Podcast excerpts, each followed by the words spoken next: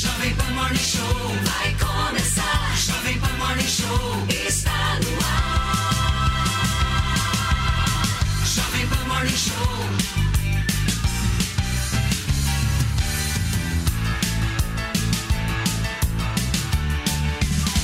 Jovem Pan Morning Show.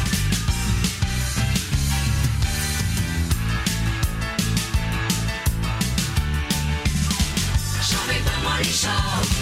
Wow. Fala, minha excelência, bom dia, uma ótima segunda-feira, ótima semana para todo mundo que nos acompanha aqui na programação da Jovem Pan. Estamos chegando e olha, gente, vou falar uma coisa para vocês, hein? Deu o que falar.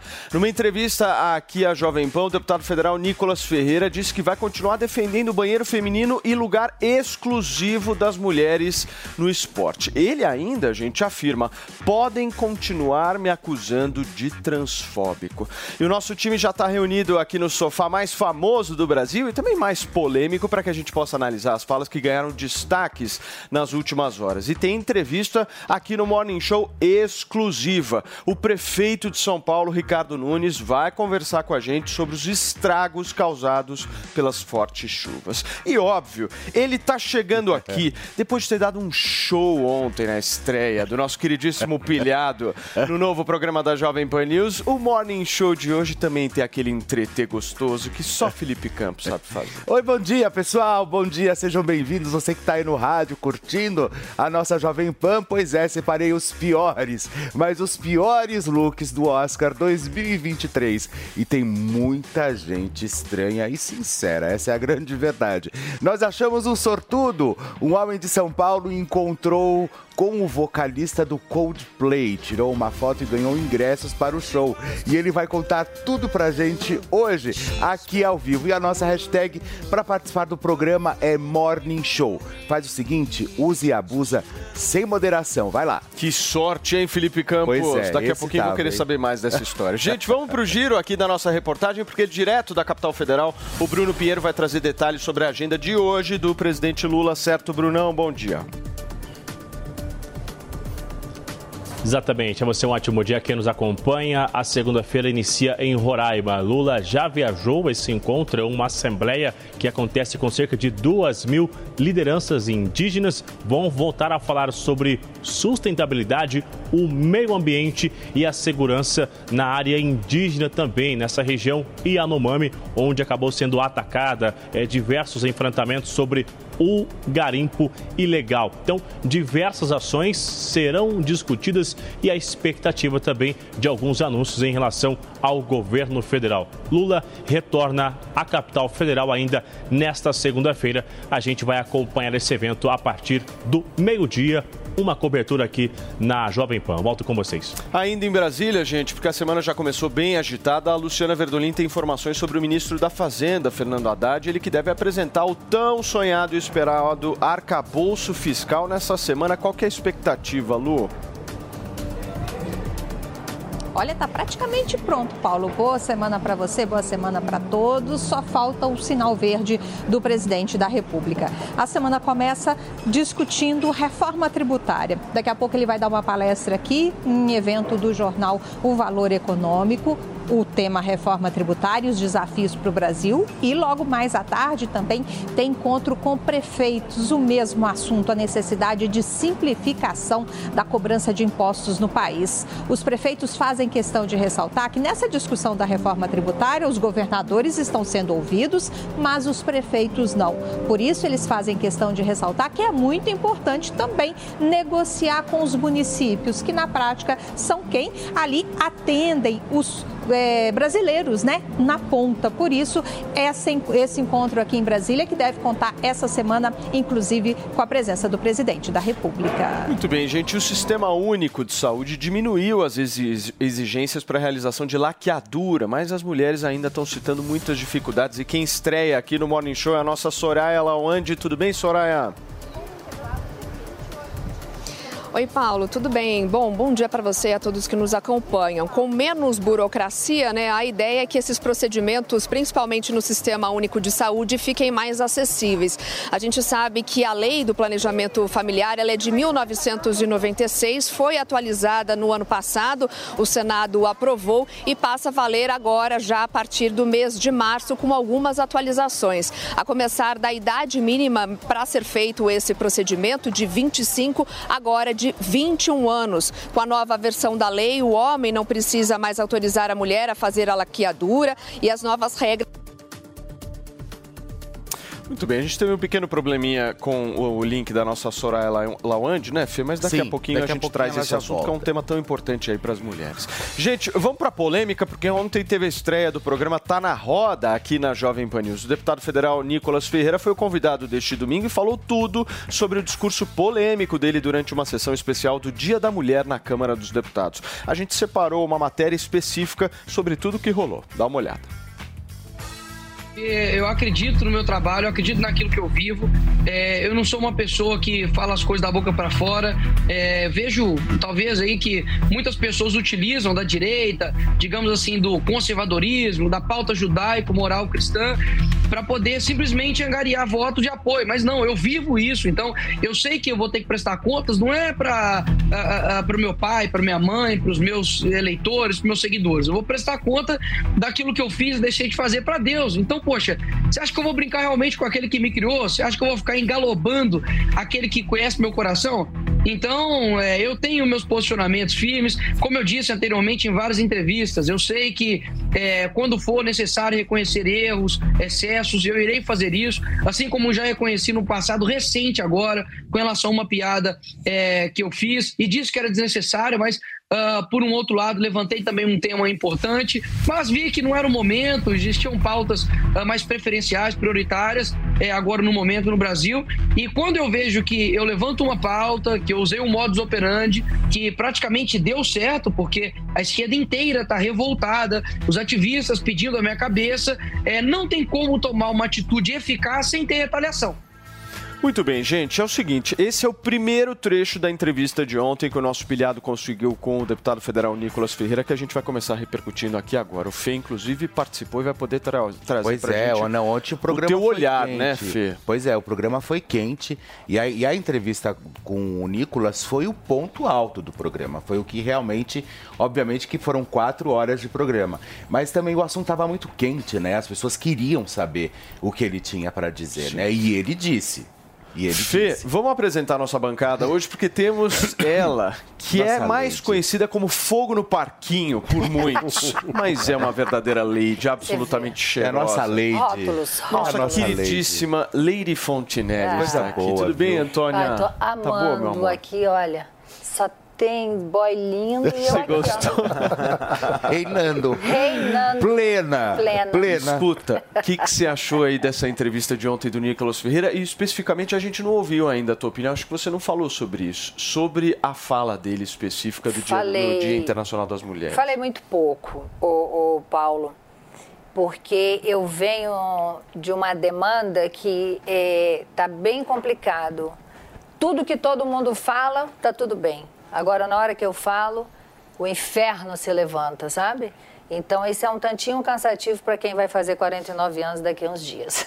Nossa, 49, mas você tá Sim, ótimo. Tá bem, Antônia. Nossa, obrigada. por favor, eu Obrigada, quero chegar elogios. também aos 49 Ó. assim. Só se for na outra encarnação. Imagina, imagina. Então, é, eu, como mulher, não poderia jamais ficar contra esse rapaz, né, que está defendendo as mulheres. O que eu acho é que isso não é, esse movimento está ficando muito perigoso. Não é um movimento ah, de inclusão. Eu, eu vejo um clima de guerra e é desnecessário. Eu tenho cinco amigas íntimas trans, mulheres trans, e dois homens trans. Um, todo mundo sabe, é o Tami. É, Tami, cinco- que é vereador de São Paulo. Sim, cinco. E dessas mulheres inclui Nani People, Carol Marra, tá? Cinco mulheres trans. E que não pensam dessa forma. Tem duas coisas que me vêm à cabeça que recentemente eu recebi. Um vídeo de uma criatura barbuda, estava vestido, estava com um vestido, entrou num banheiro feminino, num shopping, a mulher se assustou, e falou: Você sai do banheiro? E ele falou: Eu sou mulher. E aí a moça falou: Não, você não é mulher. E ele falou: Para eu arrebentar a tua cara agora, ninguém vai me impedir. Pegou o celular dela, jogou fora. E aí o resto da confusão, né? Cada um imagina o que pode ter acontecido ali. Uma outra imagem rodando essa semana que me, que me chamou a atenção e aquilo me doeu um pouco como mulher. Ah, duas mulheres trans, numa modalidade esportiva, que eu nem sei qual foi, porque eu não procurei saber, elas estavam dando selinhos, né? Parecia um casal de namorados, que já, já, é, já é contraditório na minha Tá. cabeça. E a mulher biológica, com a filhinha dela no colo, em terceiro lugar. Primeiro, segundo lugar, as duas mulheres trans. Em terceiro lugar, uma atleta 20 vezes campeã em sua modalidade. Ela ficou em terceiro lugar. A pergunta que não quer calar: é justo? Não, não é. É o que ele está querendo dizer. Então, assim, é, se o movimento é de inclusão, a gente precisa, as mulheres e as mulheres trans, se amar, se apoiar, se respeitar. Não é com imposição. Porque as mulheres biológicas lutaram muito pelo seu espaço. Eu não vejo as feministas, nesse exato momento, se, né, opinando sobre esse assunto. É um assunto muito delicado. O que eu acho que ficou ruim foi a história daquela peruca de Caneca Lon. Deu uma vacalhada. Né? Eu acho que as pessoas se sentiram. é, é, é, eu acho que o jeito menino dele muito ser, circo, muito novo, né? Ah, eu sou a Nicola. Eu acho que as pessoas se sentiram Nicole. agredidas. A Nicola. Nicole, se sentiram agredidas ali, né? Na, na, na forma. No conteúdo, não. No conteúdo, eu concordo com tudo que o Nicolas falou. E não poderia ficar contra uma pessoa que está defendendo as mulheres, sabe? É, mas é muito delicado. Eu acho. Agora, na Europa, em alguns lugares, você não pode dizer mais que está recebendo leite materno é leite humano. Deus do céu, eu sou mãe, eu fiquei É, dois meses. olha. Eu fiquei, olha, meu, do oitavo ao nono mês, eu, durmo, eu dormia sentada, porque não tinha espaço para o meu filho, sabe? É, a gente acorda na madrugada, criança chorando, dente nascendo, é diarreia, é febre. É, é um movimento tão bonito que se alguém se sentir agredido com isso, é porque não pode se sentir afagado com mais nada nessa vida. Posso fazer uma provocação para vocês, é. até para a gente tentar entender? O Nicolas traz esse ponto e eu acho absolutamente válido esse ponto, mas eu acho que a gente precisa discutir um pouquinho com base em alguns dados, em fatos. Nós estamos discutindo efetivamente qual tipo de problema no Brasil. Por exemplo, qual que é a porcentagem hoje dos, dos índices de assédio em banheiros femininos que são promovidos por trans? Porque é, eu, o que, que eu acho às vezes, Antônia? A gente está correndo um problema muito sério no Brasil e eu acho que todo mundo que está nos assistindo aqui deve também estar pensando isso, que é o seguinte. São muitas narrativas de todos os lados que são colocadas, mas efetivamente qual é o problema? Então, por exemplo, se você me trouxer aqui, Paulo, hoje 8%, 5%, 7% dos assédios que foram registrados na polícia são justamente de pessoas trans. Porque eu não estou conseguindo identificar a ordem de grandeza disso. Então, por exemplo, se acontece um caso específico, vai lá num banheiro X, aconteceu esse caso específico. Isso na rede social, ele tem uma proporção muito maior do que é a vida Eu acho real. que vira lacração, na verdade. Esse, esse é o ponto. Então, nós estamos falando de qual problema no Brasil, senhores? Qual que é esse problema? Esse é o ponto. E quando a gente olha os dados sobre assédio, a maior parte dos casos de assédio no Brasil não acontecem no banheiro nem envolvendo pessoas trans. Acontecem dentro de casa, com familiares, com pais, com tios. Isso é um problema muito grave que a gente precisa debater a sério. Com dados. Eu acho que o, o Nicolas ele acaba é, usando de anedotas para criar uma guerra, como ele mesmo fala. E aí eu acho que é uma coisa muito complicada, porque a gente precisa fazer política a sério, buscando soluções concretas para os problemas reais dos brasileiros e não fazendo um teatro como ele faz, é, e tratando o adversário, aquele que discorda dele eventualmente, como um inimigo que tem que ser aniquilado. Durante a entrevista, ele várias vezes fala que está numa guerra que, é, é, e, e que tem que prestar contas não ao eleitor, mas a Deus. Ou seja, é uma evocação de uma cruzada santa contra pessoas que devem ser eliminadas. Isso é muito ruim, porque do ponto de vista político é um conteúdo autoritário que não reconhece que o outro que discorda pode ter uma visão legítima e que na democracia as partes que discordam precisam conversar, negociar e chegar num, num ponto final. Você sabe de uma coisa? Eu acho que o ponto não é, é- Eu acho que o ponto é essa questão do assédio, mas o ponto é o que é ser trans. Eu acho que esse é, é a grande saída.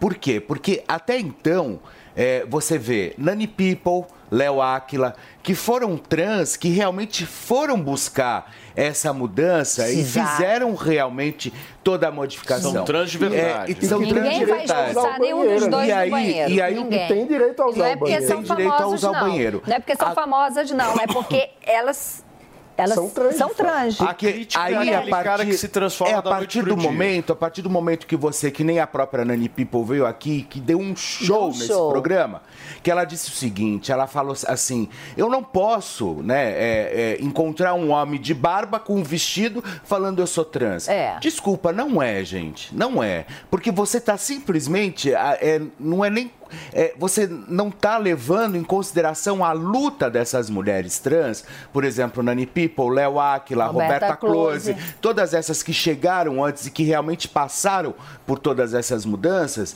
é, parece que se torna um ato de comodismo, sabe? É um movimento outro qualquer, que não é realmente esse o adequado. Aí eu, eu me sinto mulher. Tá, então se você se sente mulher, primeiro vai fazer Tira a sua barba. barba, É. né? Vai, vai, vai a- tira sua barba, vai à luta, vai atrás da sua feminilização, porque daí você pode ser qualquer coisa se menos comportar trans. como mulher. Sabe? Então, ok, eu, eu, não, eu não estou aqui sendo contra o trans, nem muito menos transfóbico, não é esse meu Ô, posicionamento. eu olhando pra você, eu vi que você discorda um pouco do Felipe D'Antônia. Por quê?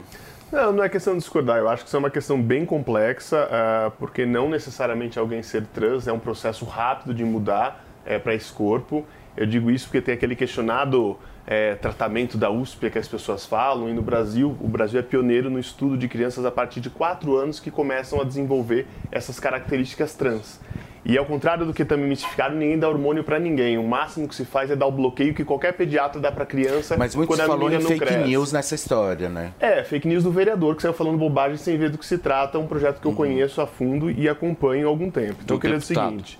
Não, não, tô falando do vereador, Ah, do vereador, Rubinho perfeito, Nunes. É. perfeito, perfeito. É, então ninguém dá hormônio para homem virar mulher, mulher virar homem. O que isso acontece é, no máximo um bloqueio no momento da puberdade, como se dá para meninas que não cresceram muito, o pediatra dá aquele bloqueio para poder crescer um pouco mais, nada que já não se faz.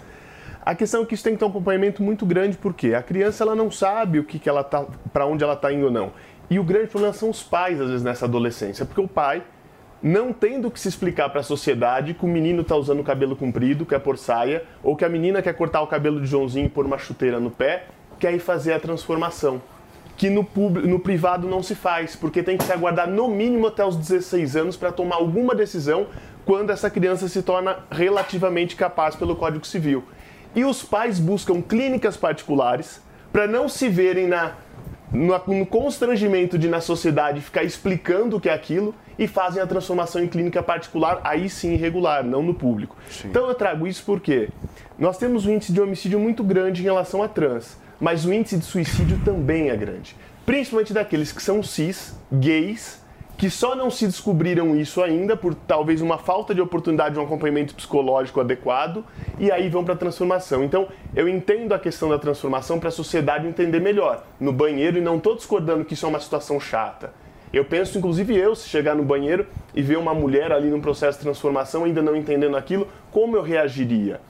Mas é um processo realmente delicado para todas as partes. A gente tem que entender que existe uma Não, desculpa, daqui a pouco, do jeito que você desculpa. está falando, É. daqui a Não, pouco, não. do O jeito que que você tá tá falando? é mais fácil, então, colocar mictório, então, no banheiro Não, feminino. não é questão de mictório, é uma questão que eu Ué. acho que a sociedade tem que encarar isso e falar assim, que ó, tá como falando? achar um caminho de solução. Não pode sair colocando uma peruca na tribuna e fazendo um, um discurso Não, como mas foi isso Não, isso a gente não tá ver. falando disso. Isso é nem, a gente nem tá. ridicularização de tudo. Então, é ele errou aí. ridicularização. Ele errou aí, mas o ponto na história não não é discutir discutir um tema que precisa Qual que é o ponto, discutido Antônio? de Não, o ponto, o ponto é que ele estava falando, eu não sei também porque que ele foi, ah, porque o dia, foi o Dia Internacional da Mulher, Sim. né? Por isso que chegou nesse Sim. assunto. Não tinha O que- conteúdo pra Ele falar não das mulheres, foi fazer bobagem. Pois é, Porque mas se tivesse conteúdo, teria apresentado um Não. projeto de Política lei. pública. O Mas vereador mais, o vereador, o deputado mais Concordo. votado do país, se tivesse conteúdo, teria apresentado um projeto de lei de alguma política. Concordo, mas aí é culpa do povo que votou nele, que se ele é o mais Ah, votado. Não, não, não Se ele é o mais votado. culpar o povo, não. Se ele é mais Ninguém chega votado. Não, senhora. Então, se ele é mais votado, Não, é porque votaram nele. Ele não tem nada com isso. Deixa eu levantar um ponto nessa discussão. Ô, deixa... Você levantou. Bebê, de- desculpa, Peraí, deixa eu concluir querido, aqui, que porque eu tenho Alzheimer, eu É, tenho um você tá problema do, brincando. do. Ela tava sem Daquele óculos. menino, Bruce Willis. Ela tava sem Eu óculos, tenho ela meteu óculos, ela tá mais gata do que é, eu botei pra enxergar vocês, meninos lindos. Deixa eu concluir aqui. A gente tá indo, discorrendo pra um outro negócio de criança, disso, daquilo, e que, que faz a transformação. Não é isso. Se a gente vier aqui pra falar do problema do Nicolas,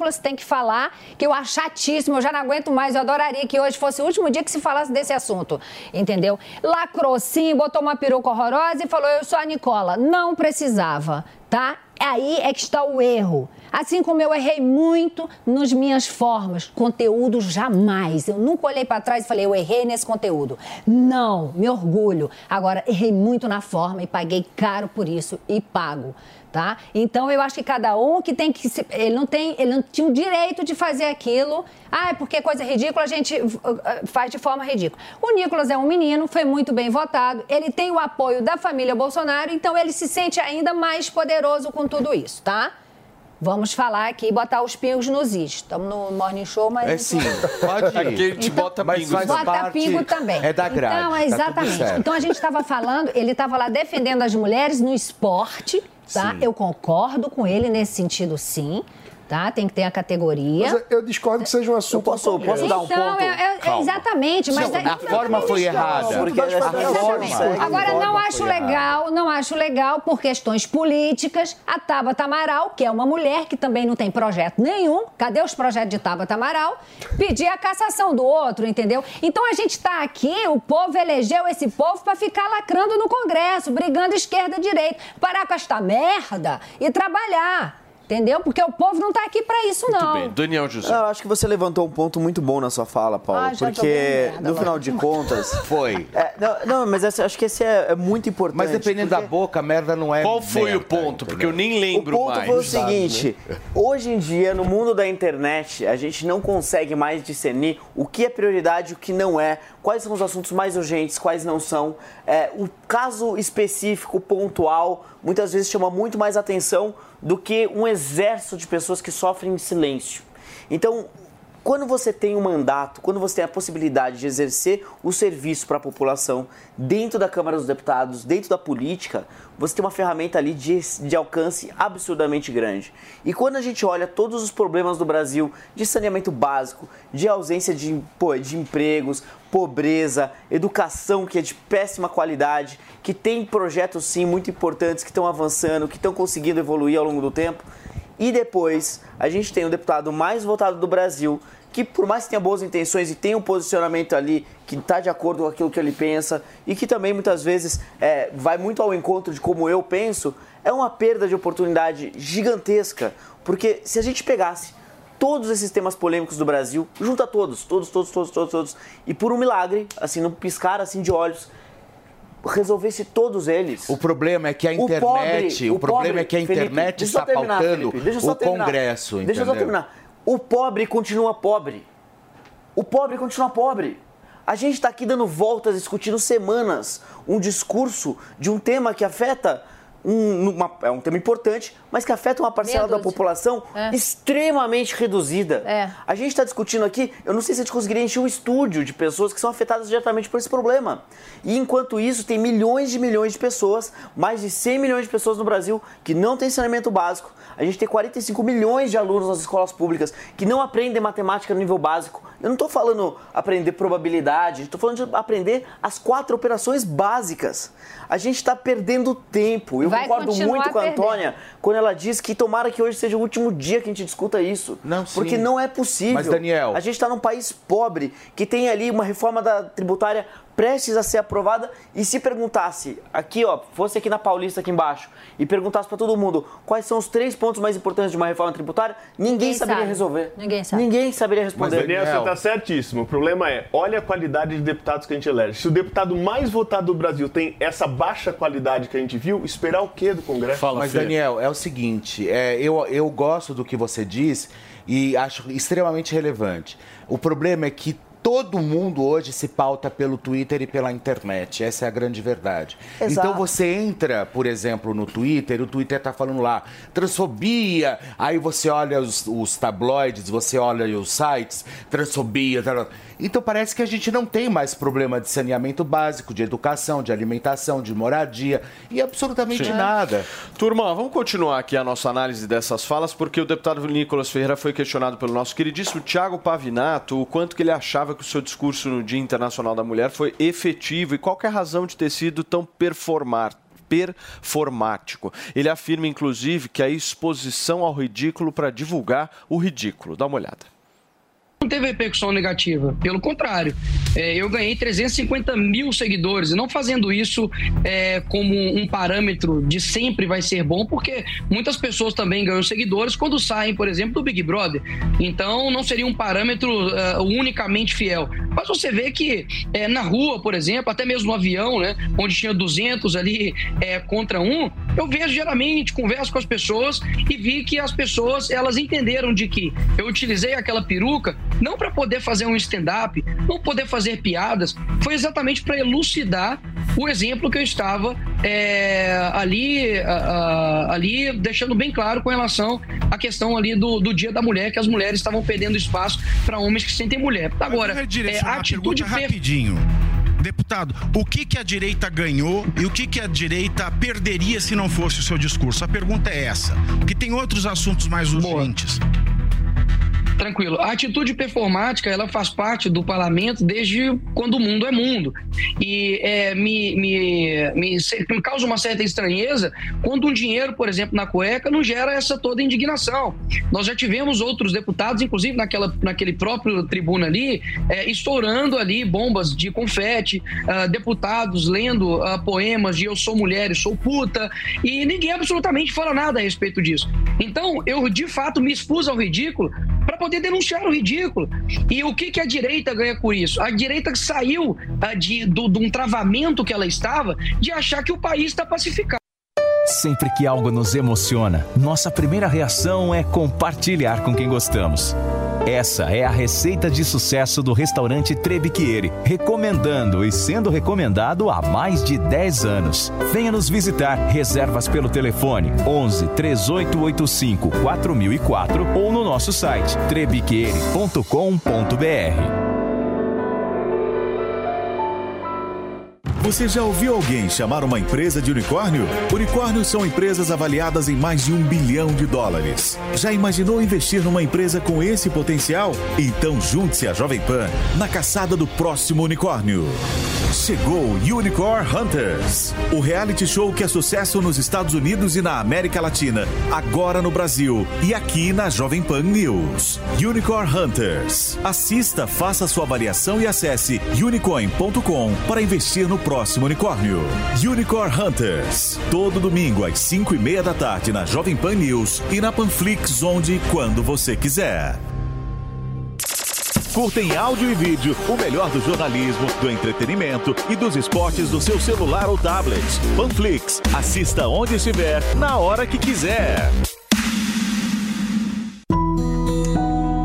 O iFood se uniu com a Gerando Falcões, CUFA e Ação Cidadania para ajudar as vítimas das chuvas no litoral norte de São Paulo. E você também pode contribuir. Faça sua doação pelo app do iFood, na finalização de um pedido ou no campo de doações. Os valores serão revertidos em alimentos, kits de higiene pessoal, roupas e infraestrutura. Ajude quem precisa. Doe você também. Quer aprender inglês? Então você precisa conhecer o método ACT, desenvolvido por Júnior Silveira, que foi feito exclusivamente para brasileiros aprenderem a falar e escrever inglês com confiança. Faça seu cadastro agora mesmo e ganhe acesso ao grupo do Telegram, lives com o professor para tirar dúvidas, guia de estudos com passo a passo para fluência e muito mais. Então entre lá, newcursos.com.br e se inscreva. Curso de Inglês New. A Jovem Pan está com você em todos os lugares e em todos os momentos. De manhã, informação e opinião na medida para começar o dia do jeito certo. Bem-vindo, já estamos no ar, começando o Jornal da Manhã para todo o Brasil. Os principais assuntos. A notícia de última hora. Uma frente fria chegou ao Rio de Janeiro. E aquilo que mexe com a sua rotina. Até o momento, o engarrafamento. Tudo passa pelo microfone da Pan. A Jovem Pan está com você o tempo todo, com som e imagem. De Brasília, Luciana Bezerra. Topo Preta, como é que foi a conversa com o Marcelinho? Do Rio, Rodrigo Viega. Viu só? Acesse jovempan.com.br, baixe o aplicativo da Panflix e se inscreva em nossos canais no YouTube. Jovem Pan News.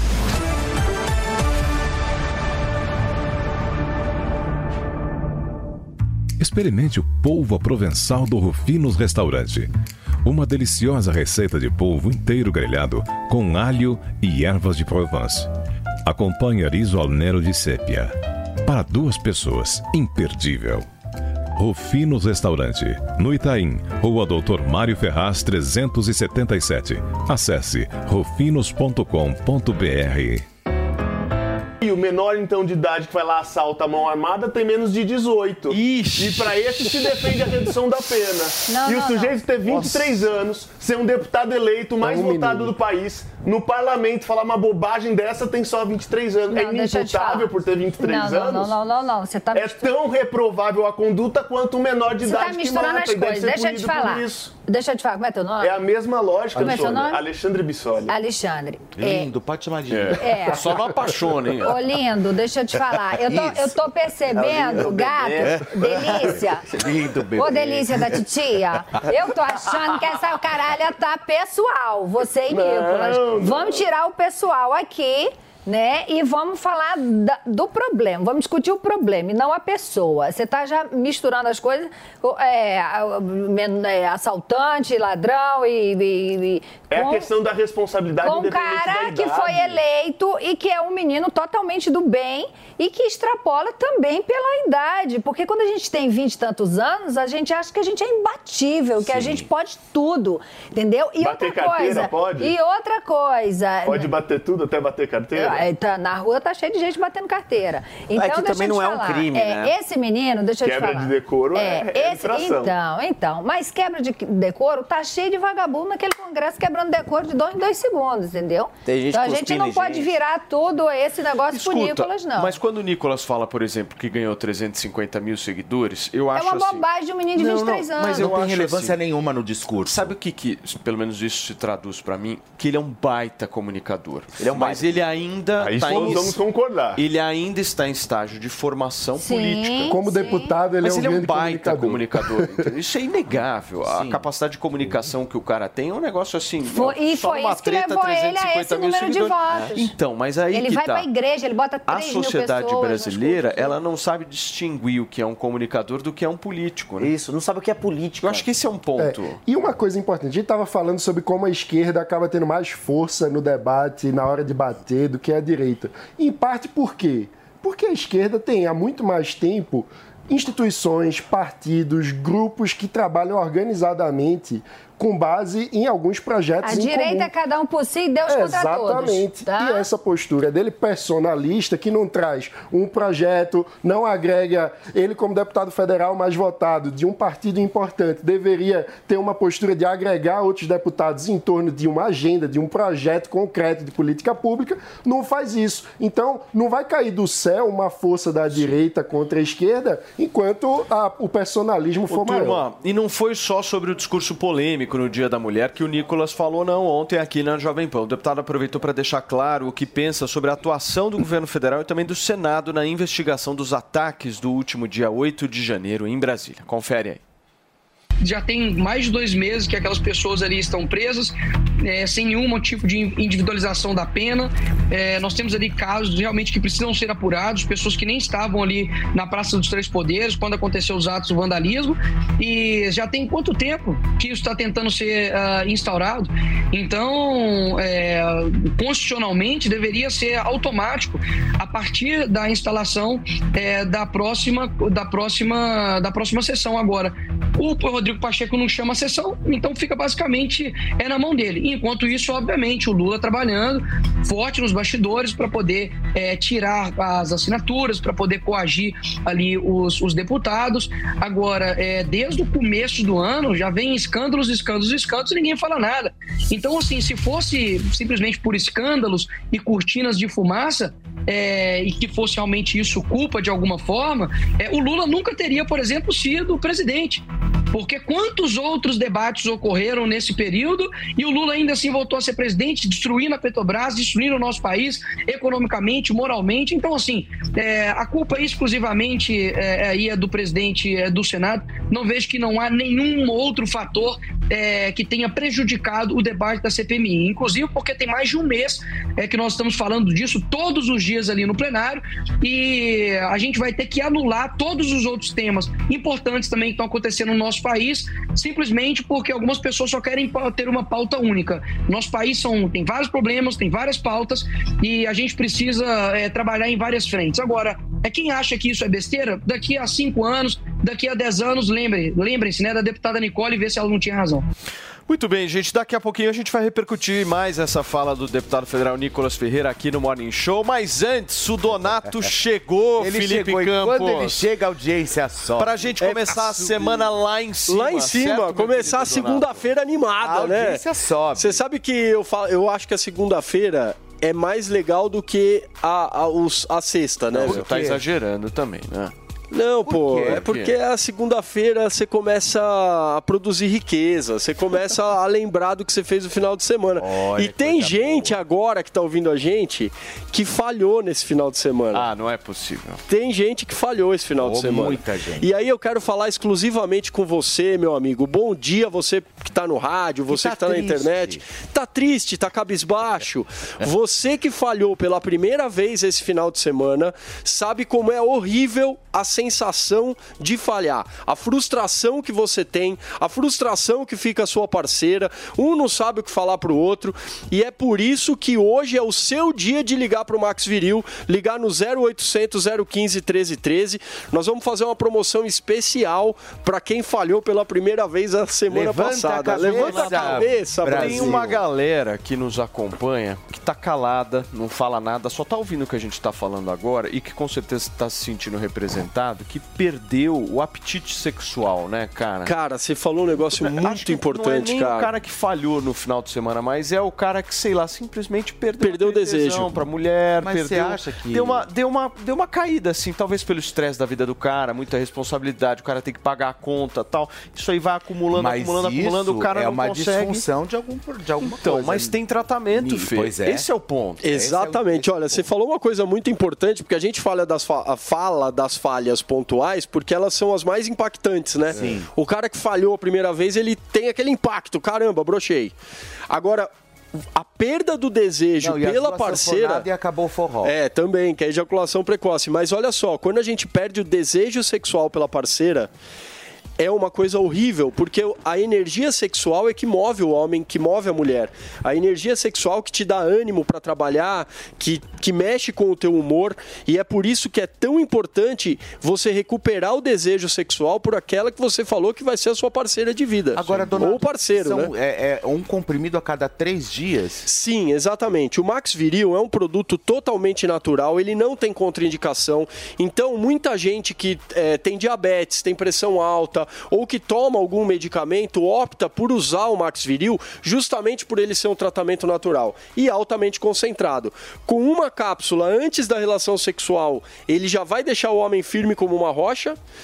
E tomando uma cápsula a cada três dias, vai ter a função de tratamento, onde ele vai estimular que o corpo do homem volte a produzir testosterona de uma forma Muitos natural. me perguntam assim, se eu tomar, eu vou ficar é, ereto o dia inteiro? Como é que funciona Essa isso? pergunta é boa, o pessoal É, fica gente com medo. medo mesmo, Fala, pô, toma vou um sair. negócio e sai falando, meu, vou sair tá equilibrando a E toalha tem na rua. uns velho que estão com medo de morrer de infarto. Olha, verdade, então, isso aí. esses dois nós. medos você pode tirar da sua mente. Por Você quê? toma um negócio você vê o Dunga, de repente você vê, já é a Branca de Neve. Você o fala, que acontece é o "Nossa". seguinte: o Max Viril vai deixar o homem pronto para quando ele receber um estímulo sexual, ele ficar pronto para ter a relação sexual. É. E não vai ter a batedeira que você falou, Paulo, não vai ter essa questão do, do coração, Boa. porque o Max Viril é natural e ele trabalha exclusivamente com a reposição de minerais e vitaminas que vão ajudar na parte sexual do homem. Ô, não vai Donato, afetar o coração. Vamos fazer uma promoção assim pra arrebentar? Pra arrebentar. Pega esse telefone e liga no Levanta. 0800 015 Levanta. 1313. Agora levanta. Eu vou levantar, Levanta Brasil! cabeça, porque é o seguinte, ó.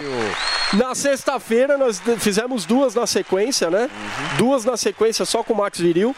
É o seguinte, eu vou liberar 800 ligações hoje. 800? É, porque quando eu libero 400 em dois minutos acaba. Não, é já muita liberou gente. 400, já liberou qui- 500. Hoje é o máximo que eu já vi você liberar. 800 pessoas que ligarem agora no 0800 015 1313 vão adquirir o Max Viril com 60% de desconto. 60? É, na prática é como se o cara comprasse 10 frascos e pagasse somente por Donato, 4. Eu fiquei sabendo que quando você liberou 500 ligações, elas acabaram em 3 minutos. Exatamente. Então acho que você liberando uns, umas 800, em 5 minutinhos. Exato, ou seja, até umas Pega 10h45 esse vai telefone participar. agora e aproveita essa promoção. 0800 015 1313 e leva Agora, pra casa esse é bom, tratamento hein? sensacional. Esse aqui é, o presente que a gente vai dar pra você, que é o Max Viril Control, é o óleo que acaba com a ejaculação precoce. Roberta tem me que ser mandou um rápido. litro. É, né? E você gostou, né? Tá. Ô Donato, obrigado. Valeu, viu, cara. irmãozinho? Obrigado, Ó, boa semana pra gente. É muito legal quando a audiência sobe quando você chega, meu querido. É isso Max aí. Viril Levanta tomou, a subiu. cabeça, Muito Brasil. bem, turma. Vamos seguindo por aqui. São 10 horas e 41 minutos desta segunda-feira, início de semana. E olha, daqui a pouquinho a gente tem entrevista exclusiva aqui no Morning Show, hein, com o prefeito de São Paulo, Ricardo Nunes. Ah, ele já está conectado. Então vamos conversar um pouquinho com o prefeito de São Paulo, Mari, por favor, porque o prefeito Ricardo Nunes esteve no bairro de Moema para acompanhar a vistoria de um muro que está impedindo a vazão de água e causando, gente, uma série de enchentes lá na região, que é uma área nobre aqui da capital paulista. O prefeito garantiu que tem dinheiro em caixa para fazer obras de drenagem e quer justamente entregar mais piscinões para a cidade. E a gente vai entender um pouco melhor essa situação com o homem, o homem aqui da cidade de São Paulo. Tudo bem, prefeito? Seja bem-vindo.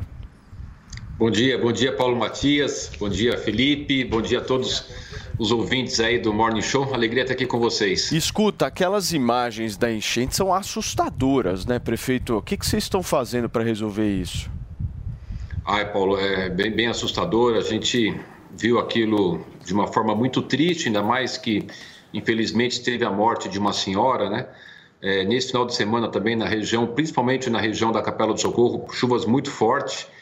Está mudando muito a, o comportamento das chuvas nessas questões das mudanças climáticas. Está chovendo um volume muito grande no espaço curto de tempo.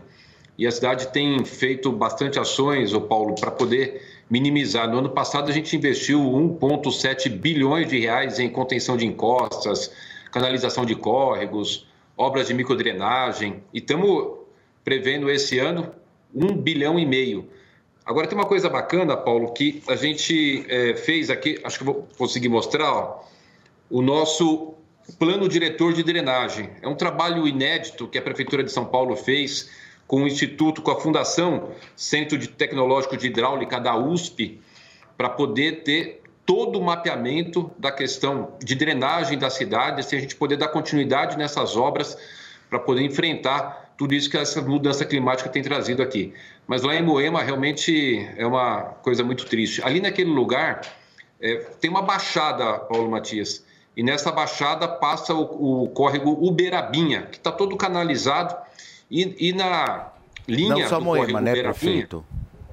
Como é que é? na linha do córrego Berabinha, a gente tem ali a, a, algumas, alguns locais que são as vielas sanitárias, que teria que estar é, livres para a gente poder dar manutenção, poder ter área mais permeável. Infelizmente, alguns trechos dessa viela sanitária acabaram é, sendo interrompida, sendo feita obras por, por privados. O, prefeito, o Felipe Campos tem uma dúvida para tirar com o senhor. Aqui. Prefeito, bom dia. É, não só Moema, mas também ali a Zona Oeste é uma área também muito atacada pelas chuvas, principalmente ali a região da Lapa, a região ali é, é, da Vila Romana. Ali sofre muito com as chuvas, viu? Tem, tem, Felipe Campos. A gente tem vários locais da cidade que têm sofrido bastante com a questão das chuvas, das enchentes. É, a questão de drenagem, está fazendo um trabalho muito forte. Inclusive, eu mandei para a Câmara Municipal agora é, um projeto de lei aumentando a multa para essas empresas que acabam entupindo os, os nossos bueiros, principalmente as empresas de concreto que ficam lavando aquele resíduo do concreto e acaba indo para o bueiro e quando o concreto seca, a gente acaba tendo ali uma situação de impedimento do fluxo normal da água, é, mas nessa, nessa, região da Lapa também a gente tem tido bastante problema. Agora, Ô, prefeito, tem uma coisa... deixa eu só te Oi. fazer uma pergunta. No caso específico de Moema, se a gente lembrar, eu me lembro de um projeto, se eu não me engano, de 2010, 2011, da construção de um piscinão por ali, né? E hoje, esse mesmo local é um condomínio fechado. Não teve algum tipo de erro de planejamento aí da prefeitura? Por que a liberação da construção de um prédio num local tão tenso quanto esse? E, principalmente, cadê o piscinão nessa região? É, estava previsto realmente, Paulo Matias lá atrás, quando é bem informado é bom. Tinha uma previsão de fazer um piscinão lá atrás, acabou que não houve a desapropriação da área e a realização do projeto e da obra, e o privado é, pegou e fez ali o um empreendimento no, naquele local. A gente tem agora outros projetos. Eu tive lá na região por duas vezes, inclusive no sábado com o secretário de obras, o engenheiro Marcos Monteiro, para a gente poder fazer outras ações para poder mitigar essa situação gravíssima que acontece nesse baixo ali da Rua Gaivotas em Moema. É, mas tem uma coisa fundamental, Paulo Matias, acho que essa questão da viela sanitária tá, ter sido interrompida, a gente precisa retomar aquele espaço para poder ter essas áreas é, permeáveis funcionando, ajudando na questão aí da permeabilidade das chuvas e poder é, identificar um outro local para que a gente possa eventualmente fazer um piscinão ali. Esse local realmente, se, se tivesse sido feito lá atrás, a gente poderia ter tido um problema menor hoje. Ô prefeito, o... e o Oi? Tarcísio está te ajudando nessa história? Como é que tá? A gente tem tido uma relação super boa, Paulo Matias. Eu tenho falado constantemente com o governador Tarcísio, é, tanto nessa questão como na questão é, que a gente tem lá no Pantanal, na Zona Leste. Nós temos uma, uma, uma, interlocução muito boa com o Secretariado de Estado, o Secretariado da Prefeitura de São Paulo. Os trabalhos com o governador Tarcísio têm sido é, bastante positivos. Muito bem. Turma, vocês têm pergunta? Por favor, Dani. É, primeiro, bom dia, prefeito. Parabéns aí pelo plano de drenagem. Sem dúvidas é muito importante para resolver um problema como esse, é, partir de uma atitude de preventiva né? Você consegue resolver muito mais e gastando muito menos, sendo muito mais efetivo. Mas uma coisa que eu sinto falta e eu gostaria de saber se tem algum projeto, se tem algo em andamento ligado a isso, é com relação a notificações para as pessoas que moram nas regiões quando esse tipo de ocorrência acontece. Todos os anos tem é, situações semelhantes e muitas vezes as pessoas são pegas desprevenidas. Eu lembro que, e já morei em outros países, né, em situações de, é, de alguma calamidade, algo do gênero, todos recebiam mensagens nos celulares, uma mensagem diferenciada, uma, enviada pelas autoridades é, públicas da região, é, avisando aquilo que estaria acontecendo. Isso poderia ajudar muito aí a prevenção das pessoas também para dias em que existe a possibilidade de enchentes. O povo aqui é diferente. Né? O Daniel, é, a gente sabe. tem. É, é, importante falar o seguinte: nós temos áreas de risco é, classificadas em R1, R2, R3, R4. R4 é o de maior risco. Nós temos 11.690 casas que hoje estão em R4. São áreas de altíssimo risco. No ano passado, a gente já fez várias ações e reduzimos em 12 locais as áreas de R4. Fizemos muitas obras de contenção de encostas, canalização de córrego, piscinões drenagem, microdrenagem. Essas que permanecem, a gente está agora com um plano para poder fazer obras para mitigar o risco e deixar de ser R4 ou fazer a remoção dessas famílias. Nós já fizemos a remoção de milhares de famílias em vários programas da Prefeitura de São Paulo, como, por exemplo, o programa Mananciais, as ações que a gente está tendo nessas áreas de, de risco para poder remover. Com relação à comunicação, a Defesa Civil da Prefeitura de São Paulo tem todas essas casas mapeadas E numa situação onde a gente vai ter um volume de água muito grande, que vai ficar por 72 horas com um nível de alagamento que vai gerar um risco, é enviado um SMS para as famílias para elas poderem sair do local. Então, a cidade tem esse monitoramento. Agora, o que é importante fazer é remover essas quase 12 mil famílias da área de R4. E isso a prefeitura já vem fazendo, a gente vai continuar fazendo. Eu creio aí que até o final desse ano a gente deve remover todas essas famílias. E o grande desafio, Daniel, é que essas áreas, quando a gente faz remoção, elas acabam sendo ocupadas. Então, nosso maior desafio é poder fazer com que essas famílias sejam removidas ou a área tenha obras para deixar de ser área de risco e aquelas que foram removidas a gente poder fazer as ações ali para que não seja é, novamente invadida essas áreas. A questão do déficit habitacional é muito grande e acaba forçando essas pessoas a irem para esses locais, normalmente beira de córrego e na área de, de, de morro, de encostas. Sim. Desafio enorme, mas estamos tá, tá, avançando, estamos avançando, por fazendo. Bom dia, prefeito. Alexandre Bissoli aqui, tudo bem? Prefeito, é, nós falamos das grandes obras de drenagem, são aquelas que demoram tempo, demandam recursos, enfim. Mas nós vimos nas recentes chuvas regiões, seja no Tatuapé ou ali na própria Faria Lima, que historicamente a gente nunca tinha visto alagar tanto e dessa vez isso é, ocorreu. O que acontece? Além das grandes obras de drenagem, é a fiscalização do entulho jogado de forma incorreta, que acaba entupindo o que a gente já tem hoje? Como é que se poderia, com fiscalização, utilizando as estruturas de drenagem que já tem hoje, evitar que isso ocorra ou que volte a acontecer por falta ou pelo descarte irregular ou a falta de cuidado com o descarte de entulhos? E aquela baleia lá na Faria Lima, hein? Tá linda, meu. Nessa época de chuvas Agora todo mundo útil. entendeu por que tá ali, né? Fala, prefeito. Ô Alexandre, tem uma coisa que a gente, é, infelizmente, vai ter que conviver.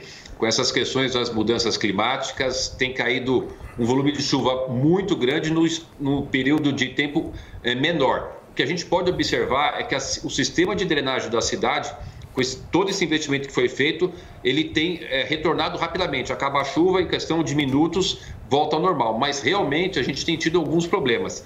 Deixa eu mostrar uma coisa para vocês aqui, ó. Não sei se vai dar para ver, Alexandre. Cada pontinho desse aqui, cada pontinho desse é uma área de descarte irregular.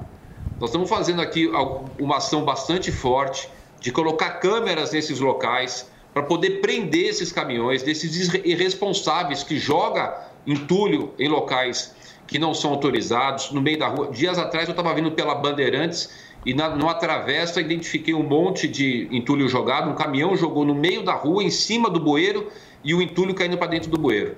Então é, é, um desafio enorme. Agora a gente precisa também melhorar culturalmente, não jogar garrafa, não jogar lixo na rua. Esse pessoal que faz descarte regular, esses, esses caminhões que fazem descarte regular, é, mandei também agora esse projeto para a Câmara para aumentar o valor da multa com relação, vai para 35 mil reais a gente pegando esses indivíduos para poder dar uma multa pesada e poder criar uma, uma conscientização das pessoas. Poder estar tá aqui no Morning Show falando isso já é um, um, grande passo, que a gente começa a colocar essa discussão importante para as pessoas. Quando alguém vê um caminhão jogando lixo, poder filmar, poder enviar para a gente, fazer a denúncia, a gente poder juntos vencer essa situação. Mas também tem uma questão cultural que as pessoas precisam Sim. também não jogar lixo na rua. Ô prefeito, muito obrigado, viu, pela sua participação obrigado. ao vivo aqui com a gente no Morning Show. Só uma última pergunta. E o Boulos, hein, prefeito? Tá falando que a culpa é tua dessa história.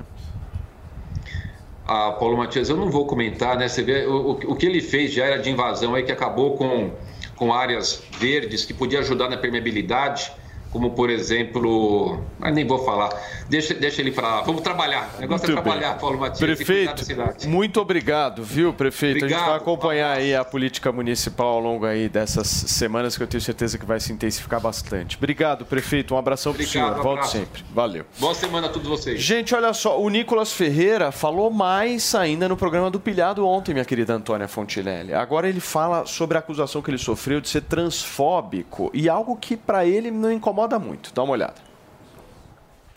Se ser transfóbico é defender que é, o banheiro da mulher deve ser exclusivo da mulher, de que os esportes é, devem ser é, femininos, devem ser ocupados somente por mulheres e que as mulheres têm que retomar o seu espaço porque eles estão perdendo para homens sem mulheres, podem continuar me acusando de transfóbicos sem problema. Muito bem, tá aí o nosso queridíssimo Nicolas Ferreira que participou ontem com exclusividade da estreia do programa do nosso querido Tiago Asmar, que cá entre nós, né, meu querido Daniel José, sentar ali no meio do jeito que o pilhado sentou é uma coisa um pouco de esquerdista, não é não, Antônia? Coloca a imagem de novo aí na tela para mim, ô, ô, Mari, por favor. Isso aí é, é Ele já roda começa de Vila provocando. Madalena, hein? Ele já começa provocando. Não, é bagunça. Eu ver isso aí. É a bagunça, Ó, não interessa quem gosta de fazer bagunça. Eu ver que eu te digo já já. Tudo bem, pilhadex? Olha, ó, olha, ó, o pilhado, ó. É. De perninha, de perninha cruzada. Só faltou pegar um negocinho ali. né? Quatro horas, Lipe, me defende aí. Quatro, horas. Podia ter um violão ali. É, botar aquele chapeuzinho, tocar um Caetano. Chapeuzinho do MST? Tocaram o terror. Escuta, que sucesso, hein? Você Ah, tá Paulinho. feliz? Ah, eu tô muito Tá feliz. realizado? Eu tô muito feliz, mas e agora sem falsa modéstia, Hum. de verdade, não é meu programa, né? É nosso. O Felipe também, o Felipe Campos estava ali com a gente, Pavinato, todo mundo. Pô, o Carlos Aros, a Mari Ferreira, que ficaram, caraca, virando o Virgílio, a Damares, o, o Diego, o Castro. Porque, cara, é uma correria surreal, né? E a gente foi, foi assim, vai, vamos botar no ar. E a gente teve que correr contra o tempo. E quando eu consegui o Nicolas, É, foi insano, né? É. Foi uma semana a gente insana. ficava no grupo e eu falei, cara, eu vou tentar o Nicolas. E a gente ficou, será? Não vai? Eu falei, cara, vamos tentar, é o personagem da semana. Gente, o Nicolas vai em tudo. É, aí, pô, e o Nicolas é um cara que. E domingo ele não queria fazer. Porque é o dia da missa dele, é o dia que ele fica com a família, de igreja. E eu falei, pô, é pra uma estreia, você é o personagem da semana. E quando eu consegui, eu falei, cara, eu acho que vai bombar. Porque todo mundo queria escutar, né? O que ele tinha pra falar. E foi muito legal também, porque a gente teve convidados, a Elaine Keller, o Pois Ricardo é, Balicheiro, que é. bateram muito de frente Sorvetão. a Sorvetão, falando da Xuxa. Por quê? Porque o que eu quero, assim, o que eu sempre falei, o que a gente Maroni. fala, Maroni. o Oscar Maroni, é botar fogo no parquinho. É tipo Claro. assim, domingo é sempre aquela mesma coisa, aqueles mesmos programas, os mesmos causar um assuntos. tumulto na mesa É familiar. Eu, Claro. É isso, Faz eu quero levar um sentido. tumulto. Quem quer tumulto no domingo, vamos pro Tá na Roda. é verdade, porque é sempre a mesma coisa, sempre os mesmos E a gente assuntos. ah, falou, e nós falamos de, de OnlyFans a peruca no Senado, a peruca no, pla- no- no- no- no plenário. Foi maravilhoso. É um surubão. É um surubão. Ô, Tiagão, então é todo domingo das duas às seis, é isso? Todo domingo, das duas às seis da Quatro tarde. horinhas ao vivo. Quatro horas e, ó, eu vou falar, as pessoas perguntaram, pô, vocês não cansaram? Não.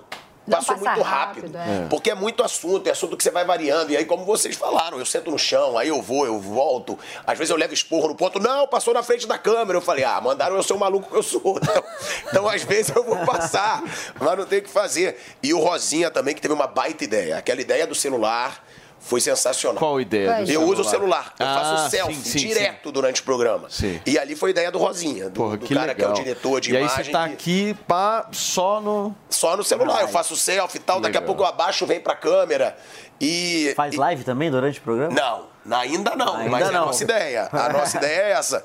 E o fato do Nicolas ter desabafado tanto e ter discutido, é, viralizou. E isso é bom pro programa, porque aí a galera vê, opa, que programa é esse? Porque a Elaine bateu muito de frente com o Nicolas. Isso eu achei legal. E o Nicolas deixou claro. Mas ela foi ótima, hein? Muito bem. Ela foi muito, bem, Elaine. E ela e o Nicolas deixou claro. Ele fala, e eu acho que é uma frase forte, né? Ele fala: "Cara, ninguém falou que eu vou entrar numa guerra pra sobreviver. Eu vou entrar pra trocar tiro". Que eu perguntei: "Você não tem medo? Porque vão querer te caçar, vão querer te prender". E aí ele fala isso: "Não, não tenho medo, porque eu não quero entrar numa guerra pra sobreviver". E eu entrei. E realmente eu percebo que ele não tem medo. E aí ele fala que tem vários outros Nicolas Ferreira. Você vê que ele é um moleque que ele fala pro jovem. Ele fala pro jovem. Ele quer aquele público jovem Ele de fala direita. velhos também. Fala. E, mas eu acho que o discurso Fala, dele. Não, mas eu acho que o discurso dele é muito pra ter mais jovens de direita, Sim. Pra tornar uma geração, sabe, de direita. E quando ele diz tem 10 mil novos, Os dois aqui estavam falando mal dele antes Mas de pode falar, mas chegar. tem que falar. Falando muito mal. é o que eu assim. mais gosto. Até que intervir. Mas se todo mundo falar bem, não tem programa, pô. Tava não.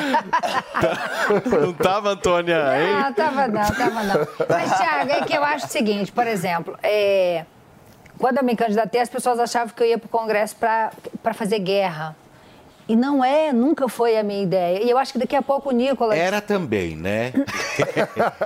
Não, era a sua ideia, era também. Não, né? tá- claro, se pisar no Óbvio. cara, a gente grita e vai pra Claro. porrada, entendeu? Mas é que o momento está muito inflamado, então a gente precisa ter parcimônia para caminhar, porque senão fica essa guerra de braço. E para onde que vai todos esses votos? Para lugar nenhum.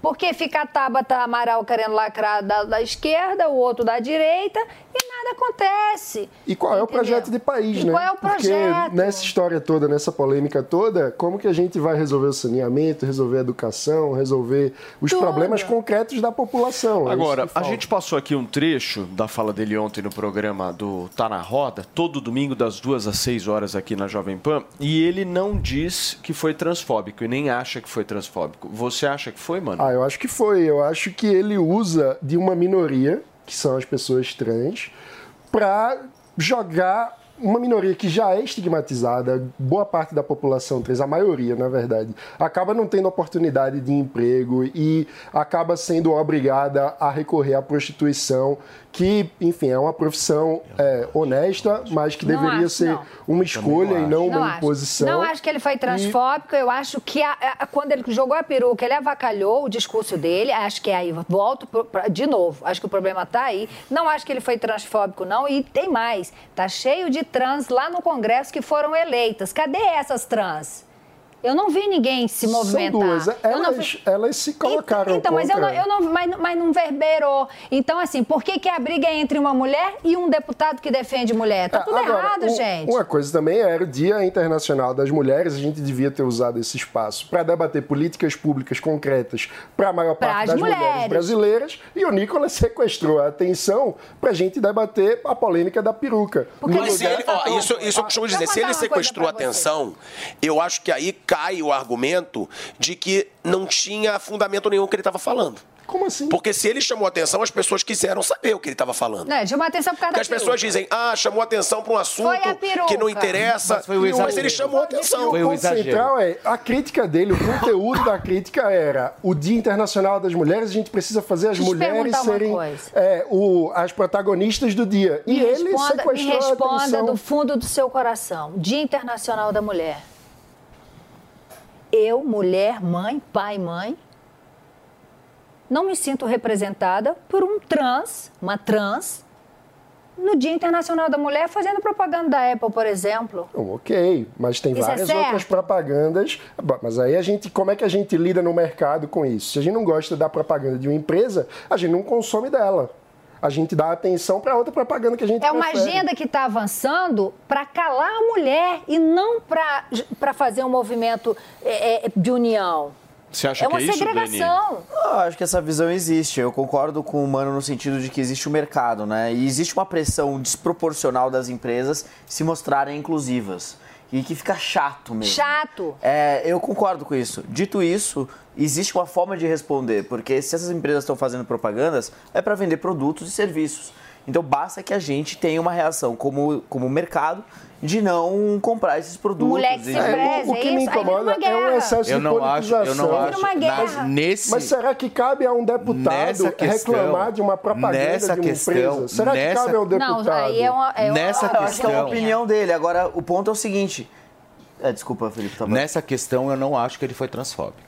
Não, Eu também não achei, não. ver isso. Eu acho que ele eu faz não um consigo apelo entender. Eu a- acho que ele fez uma sentimento. crítica. Ele fez uma crítica. Eu acho que é, de uma forma a forma foi errada completamente, mas eu não vejo transfobia. Mas você concorda que ele está apelando a um sentimento transfóbico que existe na sociedade para ter Eu não sei se ele holofote? tá apelando. Eu sei que ele não contribui para uma maior aceitação dessas pessoas na Exato. sociedade. Agora, eu não sei se ele tem algo contra e combate isso de uma forma explícita. Não, e ele falou É outra isso. Ele falou Quando isso ele ontem fala- no programa.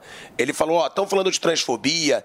Por que, que as pessoas não chamam atenção para realmente as coisas sérias que envolvem um preconceito é, uma aos homossexuais? Porque ele, ele falou fala- da violência, Quando ele fala das agressões, do dos banheiro, crimes. Ele diz, porque isso é verdade. E que ele não diz combate. que a Nani People tem direito a usar o banheiro feminino.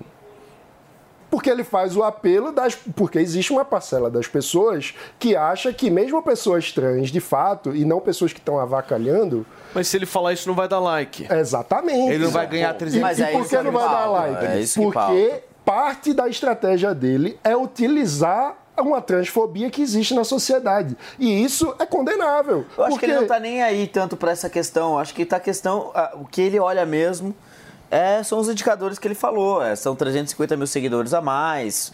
Enfim, teve o, ali o. Não, gente, as ali o que ele quis dizer, o que ele quis dizer é que ele não foi cancelado com o movimento. E É as pessoas tá quiseram escutá-lo, né? 350 mil, entendeu? Ele não foi cancelado com esse movimento. É isso que ele quis explicar. Agora, não dá pra gente se dar de cara com o Nani People no banheiro ou, ou- ou com uma trans, né? E que se veste adequadamente, que se comporta adequadamente, não dá pra gente ter medo de se sentir agredido. Agora, um cara de barba, sim, E de desculpa. vestido. De vestido e com a barba desse tamanho e forte, e falar, eu vou dar na tua cara. Que que é isso? E ó, tem uma coisa, isso eu, eu gosto de chamar bem a atenção, que nisso eu não entro tanto na polêmica, mas com relação ao esporte, eu concordo muito com o Nicolas. claro. Aí é uma vergonha. Mas eu também um homem, discordo um homem, seja papel um homem disputar com uma mulher é muito desumano, contanto que tem o feminino e o masculino, porque o homem é muito mais forte. Mas o lugar lutador de MMA. são Não, a as lutador federações esportivas. Isso não Ué, é mas se as federações esportivas fazem essa injustiça, eu acho que o político tem que defender o direito da mulher que pratica esporte. Tanto que a Federação Porque, pô, Internacional de fraturou o Natação- crânio. A- não, a- calma aí. No MMA, fraturou o crânio da mulher. A Uma luta contra a o não, mas a Federação Internacional Não, mas não de nesse Natação caso. não, está mais caso. deixando Turma, mulheres trans competirem contra o com as mulheres. O negócio do esporte, Sim. o negócio do então tá esporte é válido. 100% científico. Se É a ciência chegar pra gente e falar que há um desequilíbrio, ferrou o esporte. E essa resposta vai é variar conforme a modalidade. Agora, não, simplesmente ser primar. De- A depender da modalidade, essa resposta é diferente, porque as modalidades diferentes Esporte, pra mim, é têm outra coisa do características banheiro. diferentes. Banheiro eu já acho que é outra coisa. Também acho. Agora- Mas agora- mas essa E a discussão é nadadora? das federações, a A discussão Lia- técnica. Ela é, ela é das federações, mas ela não necessariamente é só das federações. Porque aí é o direito da uma- mulher. Também, também, assim, pelo menos no. A gente teve na Assembleia Legislativa durante essa, essa legislatura que votar um projeto proibindo mulheres trans de competir com, com mulheres. com mulheres cis. E, na natação, e a né? gente chegou à conclusão jurídica de que não era papel só das federações discutir esse tema, mas que também cabia dentro do âmbito estadual, no nosso contexto da Assembleia, discutir esse tema. Então, é, eu acho que, que cabe a discussão dentro do ambiente Ó, eu tô político. vendo o seu desespero já pra mudar de tema, só a não, Lia, mudar a nadadora. tema não, é mais sério do Então que vai. isso, é break. Você sabe, você Eu sei, sabe. isso eu detesto ó. break. Tiagão, obrigado, Tamo irmãozinho. junto sempre, irmão. Escuta, todo domingo, às duas horas da tarde, tem o Tá na Roda, com todo esse time maravilhoso aqui da Jovem Pan News, das duas até as seis Até às horas. seis, com polêmica e Quatro horas de O programa de debate, com entretenimento, variedades, Filipão trazendo entrevistas sensacionais para você curtir o seu domingo ao lado da sua família, obviamente. Liga a televisão, almoça e, meu, você vai ver que o almoço vai ser destruído. Assim. Como você nunca antes É coxa viu. de frango voando na sala. Eu recomendo Farofa você estar é almoçando lado. no domingo, É. liga o Tá na Roda e manda bala, porque vai ser sensacional. Turma, nós vamos para um rápido intervalo comercial, mas antes, quem tá aqui na Jovem Pan vai conferir o giro de notícias desta segunda-feira. Congresso terá valor recorde para gastar com emendas. Quantia de 46 bilhões de reais foi negociada por parlamentares com o presidente Lula. STF nega investigar Bolsonaro por sabotagem na pandemia. Queixa-crime de associação de vítimas da Covid foi rejeitada pelos ministros. Biden promete responsabilizar culpados por quebras de bancos. Silicon Valley Bank e Signature Bank decretaram falência nos Estados Unidos. Nicarágua fecha a embaixada do Vaticano no país. Decisão acontece após críticas do Papa Francisco ao presidente Daniel Ortega. Oscar 2023. Tudo em todo lugar ao mesmo tempo é o melhor filme. Brandon Fraser, com a produção A Baleia, faturou a estatueta de melhor ator.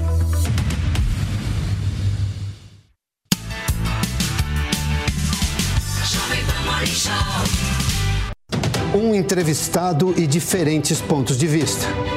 Os mais diversos temas você encontra aqui, sempre direto ao ponto. E no primeiro programa, nós vamos receber o ex-prefeito e secretário de Governo e Relações Institucionais de São Paulo, Gilberto Kassab. Direto ao ponto.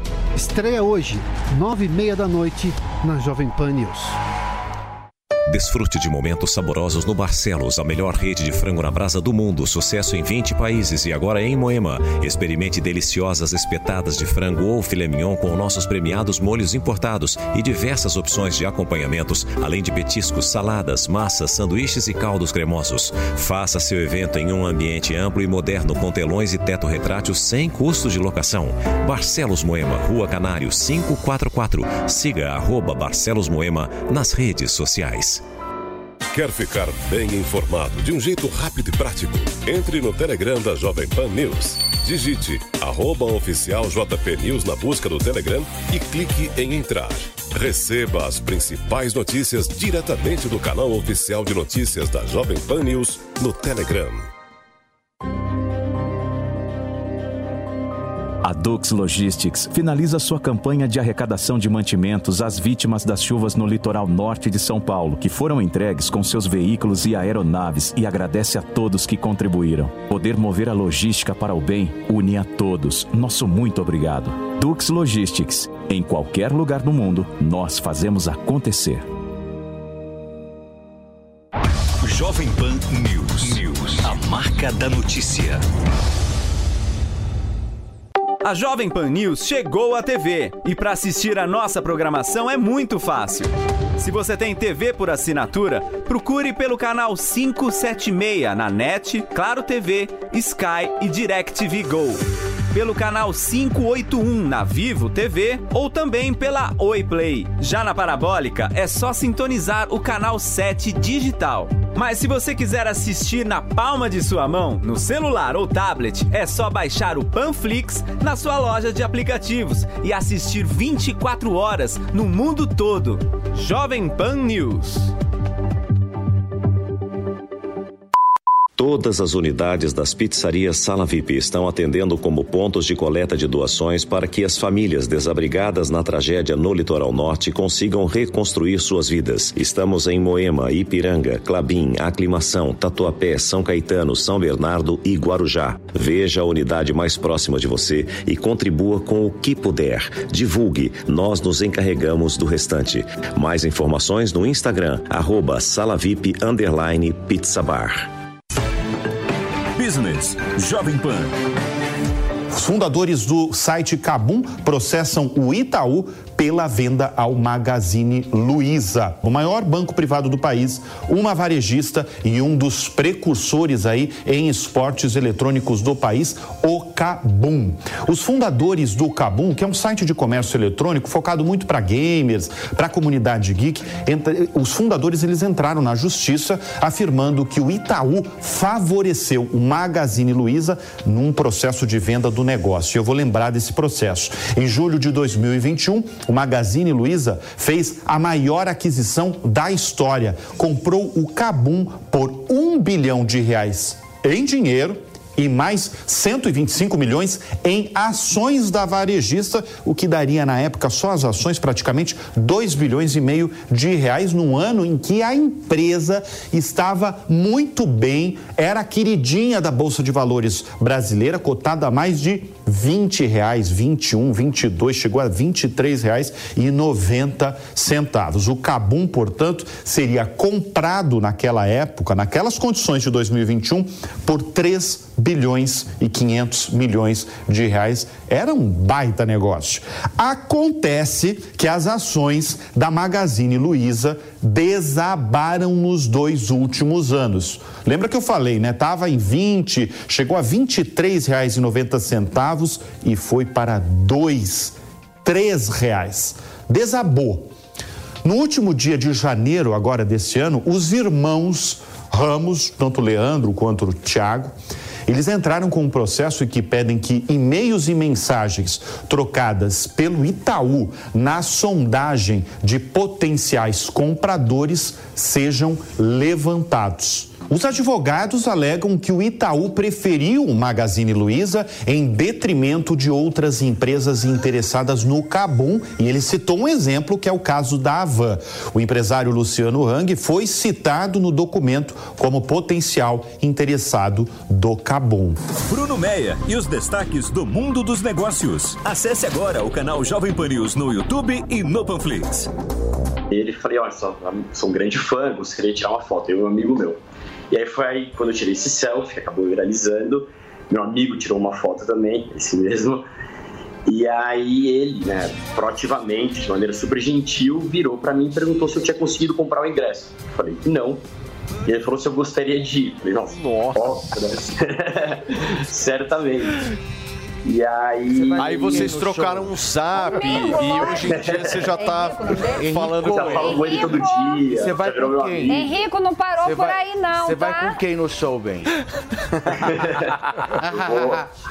Ele foi esse meu amigo. Ele. ele, é, ele- aí ele falou pra co- conversar com a gente, com a assessora. Visual, Peraí, peraí. Henrico não parou por aí, porque ó, o Cris te deu o convite e você ainda vai me levar hoje à noite. Vai Com jantar. certeza. Ô Henrico, é a Antônia Fontinelli que tá querendo ir com você, querido. Não é qualquer uma. Convite aceito. Muito bem. Então, maravilhoso. Muito bem. Ô Henrico, e aí você vai? Vou, ele ainda por cima eu tive a oportunidade de escolher o dia, é, escolhi sexta-feira que vem. Eu já recebi, foi, na verdade foi um e-mail do meu amigo, né? Ele falou, quando ele, a assessora conversou com a gente, ela pediu um e-mail, meu amigo passou o e-mail dele. E ela inicialmente não tinha entrado em contato, né? Imagino que a agenda deve ser super corrida. E aí, sábado, agora, ela enviou um e-mail confirmando, pediu né, que a gente escolhesse o dia, a gente escolheu na sexta. E, enfim, para mim e para meu amigo. Eu ainda não recebi qual o convite, qual é o ingresso, que setor, não tem nenhuma informação nesse sentido, mas recebi o contato dela. né? É, Ainda bem, né? Sensacional. Tá aí o nosso queridíssimo Henrico que encontrou, né, Fê, com o Chris Foi. Martin. Não é pra qualquer um, né? Não, não é. Você se sentiu privilegiado algum, por Deus? Os anjos disseram amém naquele momento? Como foi pra você essa história? Foi uma sorte, claro, de estar no momento certo, na hora certa e aproveitar, né? Conseguir ir lá tirar foto com ele. E ele é super gentil. É, eu li que ele é super filantrópico também, então acho que é dele mesmo, né? Fazer essas gentilezas. E o mais engraçado foram os comentários justamente disso, né? Nossa, sortudo, abençoado por Deus. Vem qualquer Foi. dia ao vivo aqui na Jovem Pan, viu? Com certeza. Vem passear aqui no Morning Dá essa sorte, né? Passar essa sorte pra todo mundo. Vem, vem, vai Só ser quando eu muito bem tiver, hein, recebido. Henrico? Henrico. É, vem depois do show pra você contar pra gente como foi, querido. Henrico, muito obrigado, viu, cara? Parabéns Imagina, aí. obrigado. Não é qualquer um que tem essa sorte que você teve, cara. Depois passa Isso aí é você destino, malha. é. Mas aí você pega o WhatsApp, já que você tem o WhatsApp do Chris Martin, agora você vai pegar o do Assédio. Felipe Campos e eu vou te falar um negócio, vai ser bem mais eficaz. É, pode ser bem mais Depois você passa o endereço da academia que eu tô precisando malhar. Com certeza. Tchau, Henrico. Obrigado. Tchau, amigo. obrigado. Henrico. Tchau, tchau. Valeu. Valeu, Gente, são 11 queridão. horas e 16 minutos da manhã desta segunda-feira, início de semana, meu querido Felipe Pois é, Campos. É, chegando. hora da gente falar do melhor tratamento capilar do país. Não, é o melhor. O melhor. É o mais o tecnológico, o, mais, meu, o mais atualizado. Isso e é legal quando o da irmão gente do. Henrico senta nesse sofá, meu filho. Senhoras e é porque a senhores, no é sofá do. Morning Show nós temos Eric Surita hoje pra gente conversar. isso aí, Você vê que eu nem levantei. Eu É isso aí, a gente, vocês já sabem, todo mundo já conhece a solução capilar mais inovadora aí do mercado, mas a gente sempre gosta de trazer o exemplo humano aqui, né, Paulo? Então, aquele, aquele homem que se olha no espelho, já tá aos seus 35, 40 anos, vendo o seu cabelo cair, ele acaba se conformando com isso. Não se conforme mais, dê a chance aqui ao nosso tratamento capilar mais eficaz do mercado no 0800 020 Existe, né, pra 1726 resolver o problema, né, Eric? perfeitamente, né? Eu, eu fico triste porque a pessoa ela acaba se olhando ali no espelho e ela vê todos os dias aquele tufo de cabelo caindo, que era, por exemplo, como o Paulo Matias há algum tempo atrás, não é, Isso é Paulo? verdade. Aí você passou a utilizar desse produto que a gente tanto anuncia aqui e que tem tanto resultado, e aí você vê um leão em campo. Olha só o cabelo do homem. Um leão né? no campo. E aí, quando você lava a cabeça, quando está com queda, que você olha no ralo, parece que a Rapunzel passou por lá. Oi, Emiliano, Deixou tem- cabelos e cabelos Não ali. tem coisa pior, e eu falo por experiência própria, do que você ir perdendo o cabelo. E é uma situação, Antônia, que você não sabe para onde você vai. Ó, eu, que Você bom que eu fiquei aqui, que eu vou dar um depoimento agora, é sério, gente. O Paulo tava, a gente estava lá na maquiagem e o outro jornalista perguntou pra ele: Você você tá usando, como é que tá? É. Ele falou, tô com uma juba. E foi isso aí, né? Era disso que vocês estavam falando. Nossa, Exatamente, maravilha. exatamente. Eu sou para-raio de Hervik, isso É. eu não tenho dúvida nenhuma. Mas Na não é medicação, né? Exato, é deixar claro tratamento. é tratamento, a gente fala muito bem. É você utilizar ali o spray uma, duas, três vezes ao dia que você vai sentir uma melhora muito rápida. Então para de empurrar com a barriga aí, aproveita e utiliza, experimenta o tratamento que a gente tanto anuncia que é um sucesso no Brasil inteiro no 0800 020 1726. Ô Emilinho, e vale a gente falar que esse é o tratamento 2.0, certo? Afinal de contas, lá atrás foi lançado um, um Hervik com uma tecnologia menor do que essa. Então nós estamos falando do tratamento mais Turbinou. potente que É, tem. turbinou É tecnologia pura. Porque a empresa, reais a empresa ela está sempre investindo em tecnologia de pesquisa, né? Exato. E eu sei que o Andrade está lá diretamente da Central e vai conversar com a gente aqui para falar da promoção da nossa tão querida audiência aqui do Morning Show. Vamos ver. Cadê o Andrade? Ah lá. Eric, direto aqui da Central, eu, Andrade, tô pra dar a melhor promoção que nós já tivemos. Então, ó, quem não aproveitou, quem tá perdendo o cabelo, quem tá desesperado, tá vendo um monte de cabelo no chão, a hora é agora. Por que, que você ainda não comprou? A gente mostra pra você que o produto realmente funciona. 60% de desconto. Tá bom pra você? Tá bom pra vocês aí no estúdio? Então pega o telefone, você de casa liga pra gente aqui na Central no 0800 020 1726 aproveita essa promoção, porque 60% não é todo dia. E mais, tá? Ó, vai levar dois shampoo de brinde, se ligar agora. Vai levar um baita relógio, que é o smartwatch, que conta passo, batimento cardíaco, ajuda você na academia, que é brinde. Então, ó, shampoo de brinde, dois shampoo de brinde, 60% de desconto, parcelamento em até 10 vezes sem juros, entrega e ligação gratuita. Você só vai perder cabelo se quiser. Se não ligar agora no 0800 020 1726. Só que, Eric, vou falar uma coisa pra você, viu? A gente não consegue estender o tempo hoje, tá muito corrido o trabalho por aqui. Então, pra aproveitar essa promoção e esse desconto, é só por 5 minutos. Então, não perde tempo. Quem tá em casa já liga 0800 020 1726. Aproveita, vou repetir para vocês de casa. É 60%. Não é 50, não é 40, não é 30. É 60% de desconto, dois shampoo de brinde e um baita relógio, um smartwatch para você aproveitar. Então, não deixa para depois não. Aproveita, a hora é agora, gente. Vai perder cabelo porque sendo que tem Hervik, tem promoção, tem desconto, tem brinde. Liga pra gente 0800 020 1726. É com você, Eric. Ué, mas ele esqueceu, ó. Ele esqueceu de levar. Ele esqueceu de levar a maquininha, porque tem a maquininha também. e essa maquininha que tá fazendo o maior sucesso, hein? Esse barbeador é, um sucesso mesmo. Essa vai na sua Que conta. É um sucesso, Não, vai na sua conta. Ele esqueceu. É, pode deixar que vai na minha conta. Olha o shampoo, mais a maquininha, tudo isso na compra do Mais smartwatch, Mais dois smartwatch, shampoos, tudo. dois shampoos, o barbeador, smartwatch pra você aí, mais 60% de desconto ligando no 0800 020 1726. Não perca porque é a promoção mais fantástica da história desse Antônio, programa. essa maquininha é cara. velho. Ela é cara, Faz é ideia cara, o que é cara essa E maquininha. é, e é muito boa, viu? Não, Eu já usei, tô usando Turma, tanto, viu? 0800 020 1726 são 5 minutos. Corre e aproveita, porque esse desconto do Emilinho e do Andrade é só hoje. Obrigado, irmãozinho. Gente, olha só, uma TikToker americana perdeu a guarda do filho após postar um vídeo da criança enrolada em plástico filme e causou muita, Bem mas feito. muita revolta, como nós estamos vendo justamente nessas imagens. Essa TikToker que a gente está mencionando aqui agora. Daqui a pouquinho a gente vai falar um pouquinho mais sobre isso, mas antes, podemos falar sobre isso? Então eu vou explicar um pouquinho para vocês. Essa TikToker, gente, ela perdeu a guarda do filho após postar justamente um vídeo, né, Fê, dessa criança absurdo. enrolada que nós estamos vendo que aí. absurdo. Eu quero um Olha- pouquinho mais de detalhes sobre Pois é, então, olha, pessoal, nas imagens, o pai da criança aparece vestindo uma roupa militar e empurrando o bebê diversas vezes, na verdade.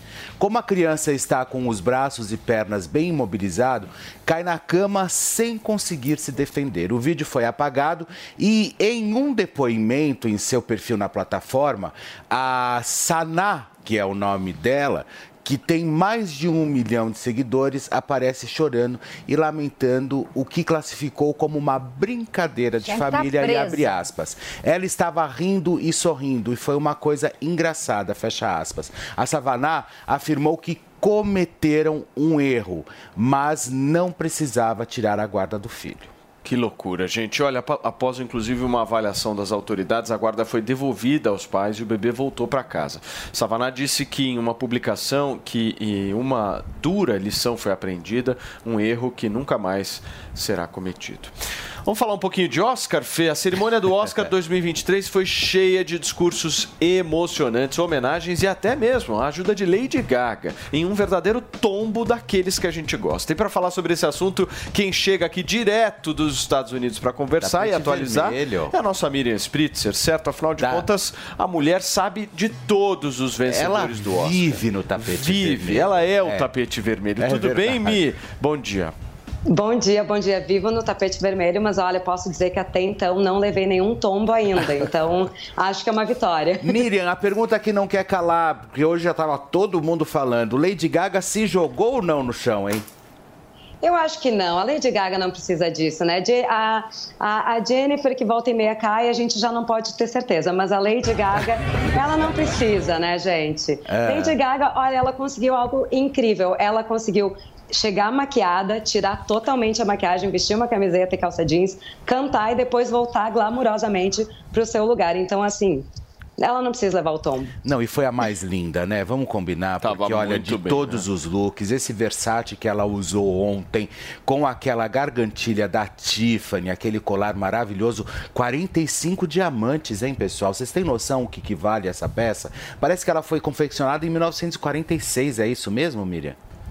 É, eu não sei detalhes de quando a peça foi confeccionada, mas assim, uma- um detalhe que é interessante é que essas joias geralmente são emprestadas, né, pelas joalherias, e o que a gente vê é uma grande quantidade de seguranças na volta, porque é, é o valor que tem isso aí, é incrível, né? Então, muitas vezes, algum representante da marca e os seguranças vão estar na volta ali meio a paisana para garantir que nada vai acontecer com a peça. Ô, Mi, vamos falar um pouquinho dos vencedores do Oscar. Eu quero saber quem mereceu e quem não mereceu, na sua opinião. Olha, eu- isso é uma pergunta que sempre fazem, né? Eu acho que merecimento já é uma honra ser indicado. Chegar ao ponto da indicação é muito difícil. As pessoas têm que entender que são, às vezes, mais do que 500 projetos, 500 nomes ali numa categoria que a gente tem que escolher cinco. Ou, e no caso né, de melhor filme do Oscar, são 10, que algumas outras premiações se dividem. Então, só de chegar naquela lista de indicados, é porque mereceu, são projetos incríveis, são projetos lindos. Muita gente está criticando, ai, se Everything Everywhere All at Once merecia ser melhor filme. Na minha opinião, não é o melhor filme, não inventou a roda, não é tão inovador quanto muita gente fala que é.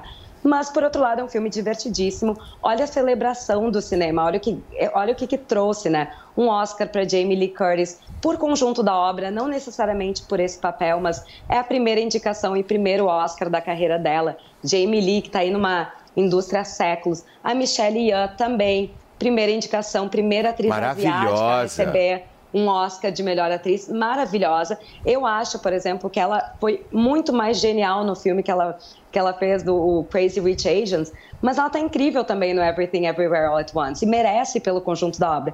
E o que que foi o discurso e depois o abraço no Harrison Ford que o Ki Yu- Yu Kwan fez, sabe? É impossível não se emocionar ou até com Brandon Fraser nesse Oscar do comeback dele. Eu pessoalmente não amei o filme A Baleia, apesar de achar que a atuação dele é incrível. Mas como não comemorar a carreira desse homem? Mas ganhou Então, como, como melhor maquiagem, né? Que É. foi Melhor maravilhoso, né? É. Merecido, né? Merecido, vai. Merecido. Quatro horas só. Mas por que, que você não gostou do filme, Mi? Só rapidamente. Porque esse é um Eu- filme bem polêmico, né? No É um sentido filme de. bem polêmico. É. É, eu, eu acho um filme pesado. Eu acho que é um filme. É um personagem que, pra mim, ele coloca as desculpas no mundo em outras pessoas. Então, vai muito contra o que eu sou como pessoa. Então, não, não cheguei a, a abraçar tanto ele quanto acho que era a ideia do filme. Mas é um filme bem escrito, é um filme bem atuado. Dentro de todos os filmes do ano, dentro de todos esses indicados, é meu favorito? Não. Eu, por exemplo, amei Tar, que também é um filme controverso. E eu achei sensacional. Tem detalhes de Tar que só quem entende muito de música e vive nesse meio para pegar. Então, assim, não é que, ah, este filme é ruim, então. Não, o filme é bom, é ótimo, mas entre os 10 indicados, Aí tem vários outros que estão na frente E antes. no, no caso da baleia, não sei se vocês assistiram esse filme, mas é um filme que dá um pouco de aflição, porque ele é, É. feito dentro de uma sala toda escura, então é justamente para simbolizar a dificuldade de, de locomoção do personagem. É um negócio que realmente vale a pena todo mundo assistir. Mas olha só, a- Fê, é- traz os piores Pois looks. é, aí, eu quero embora, saber os piores. Embora a disputa tivesse sido bem acirrada e descobrir ali os vencedores, a curiosidade é saber como foram os looks dos artistas, né, também, né, Miriam?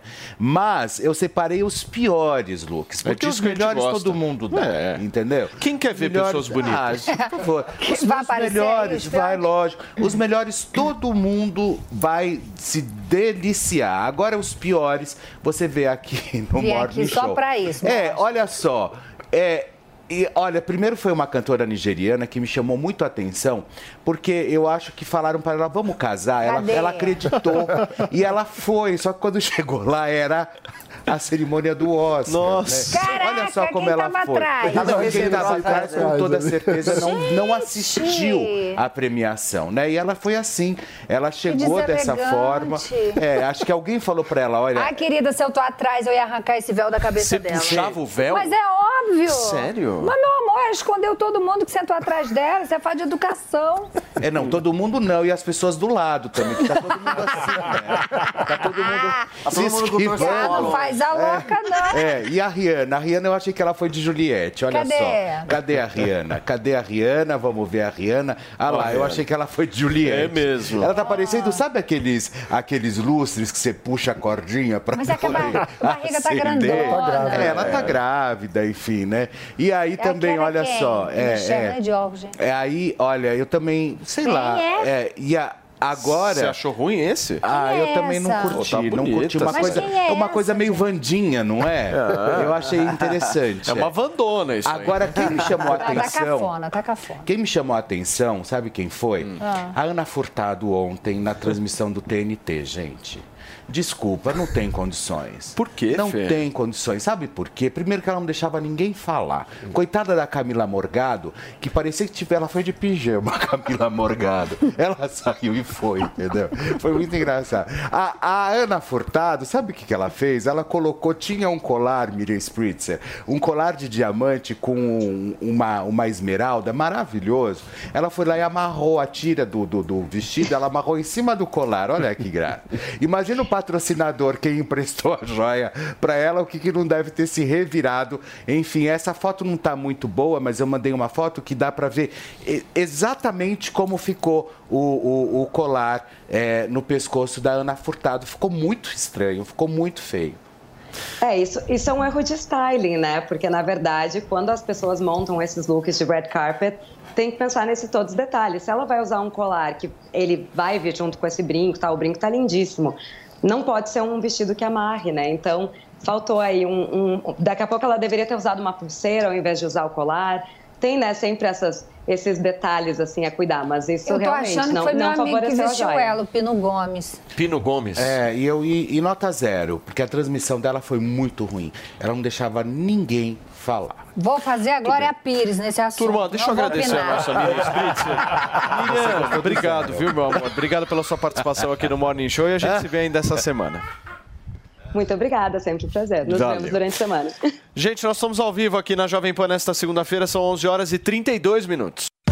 Para você que é amante da culinária japonesa, Toro Sushi, recomendado pelo Guia Michelin. Se você ainda não conhece, venha conhecer nossos cortes precisos e deliciosos sushis. Nosso executivo no almoço de segunda a sexta-feira é imperdível. Agora na Rua da Consolação 2947, com um novo espaço a céu aberto no nosso jardim. Consulte nosso site torosushi.com.br e faça sua reserva. Delivery no almoço e jantar. Toro Sushi. Você já ouviu alguém chamar uma empresa de unicórnio? Unicórnios são empresas avaliadas em mais de um bilhão de dólares. Já imaginou investir numa empresa com esse potencial? Então junte-se à Jovem Pan na caçada do próximo unicórnio.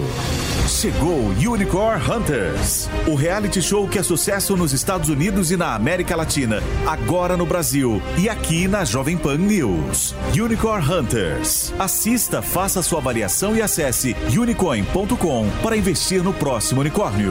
Unicorn Hunters. Todo domingo às 5 e meia da tarde na Jovem Pan News e na Panflix, onde quando você quiser. A ONG Gerando Falcões está com a campanha Tamo Junto no Ar para mobilizar recursos e auxiliar com velocidade as famílias do litoral norte de São Paulo que foram impactadas pela tragédia. O valor arrecadado será destinado à compra de roupas, kits de higiene, alimentação e infraestrutura. Doe para o Pix, pix@gerandofalcões.com. Juntos vamos conseguir e como sociedade iremos nos levantar. Dicas de verão Jovem Pan. Com o verão, alguns problemas em sua casa podem aumentar a sua despesa e aumentar o orçamento que já está curto, não é? Quando for abrir a geladeira, pegue tudo de uma só vez. A mania de abrir e fechar faz o ar escapar e sobrecarregar o aparelho, e isso acaba prejudicando a vedação da borracha. Vamos combinar, com as contas de início de ano chegando, o que você não precisa é gastar comprando outra geladeira, não é? Além disso, não esqueça de ajustar a temperatura da geladeira de acordo com a quantidade de produtos dentro dela. E se acabou de cozinhar, espere a comida esfriar antes de guardar. Sabia que o Brasil é o maior produtor e exportador de soja do mundo e movimenta mais de 70 bilhões de dólares por ano? Com o curso de comercialização de soja e milho da Nil, você pode fazer parte do mercado que mais cresce no Brasil. Esse curso é ideal para você que quer trabalhar com trading de soja e milho no mercado financeiro e para você que é produtor e quer potencializar os lucros com sua safra. Acesse a niucursos.com.br e garanta a sua vaga. Aí, tá embarcando no mundo de apostas esportivas e não sabe por onde começar? Então conheça o vaidebob.com. Simples, fácil e intuitivo, o site te oferece as melhores odds do mercado e tem mais. Nas redes sociais, arroba vai de Bob, você tem postagens diárias sobre as principais disputas e dicas para fazer aquela fezinha. Muita gente acha que apostar é um bicho de sete cabeças, mas agora que você tem o Vai de Bob, fica relax. Então já sabe, na dúvida, vai de Bob.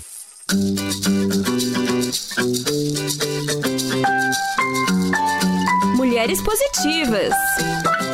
Julie Sherman, arquiteta e estilista, relembra o início da carreira e os perrengues pela inexperiência como empreendedora. E aí eu desenhei com canetinha e tudo mais. E comecei a ter encomendas na faculdade. As pessoas queriam, me pediam, ah, eu quero uma, eu quero uma. Eu comecei a desenhar e entregar. E aí, nessa, nesse, nesse meio tempo, uh, me ligaram da Daslu, que na época era a loja, né, super. E, e, eles me fizeram uma encomenda super grande. E eu desenhei todas essas peças com caneta, com canetinha. É, minha mãe me ajudou muito também, porque minha mãe desenha super bem. E fiz aquela produção, tipo, comecei a desenhar tão rápido essa camiseta que, assim, virei, parecia que era fácil, assim, de, de a asa com todos os tracinhos e tudo mais. E aí fiz essa produção e não tinha, é, quando eu fui entregar né, as peças, eu não tinha nota fiscal, não tinha empresa, nada. Veja a entrevista completa da fashionista Julie Sherman no canal da Jovem Pan News no YouTube e no Panflix.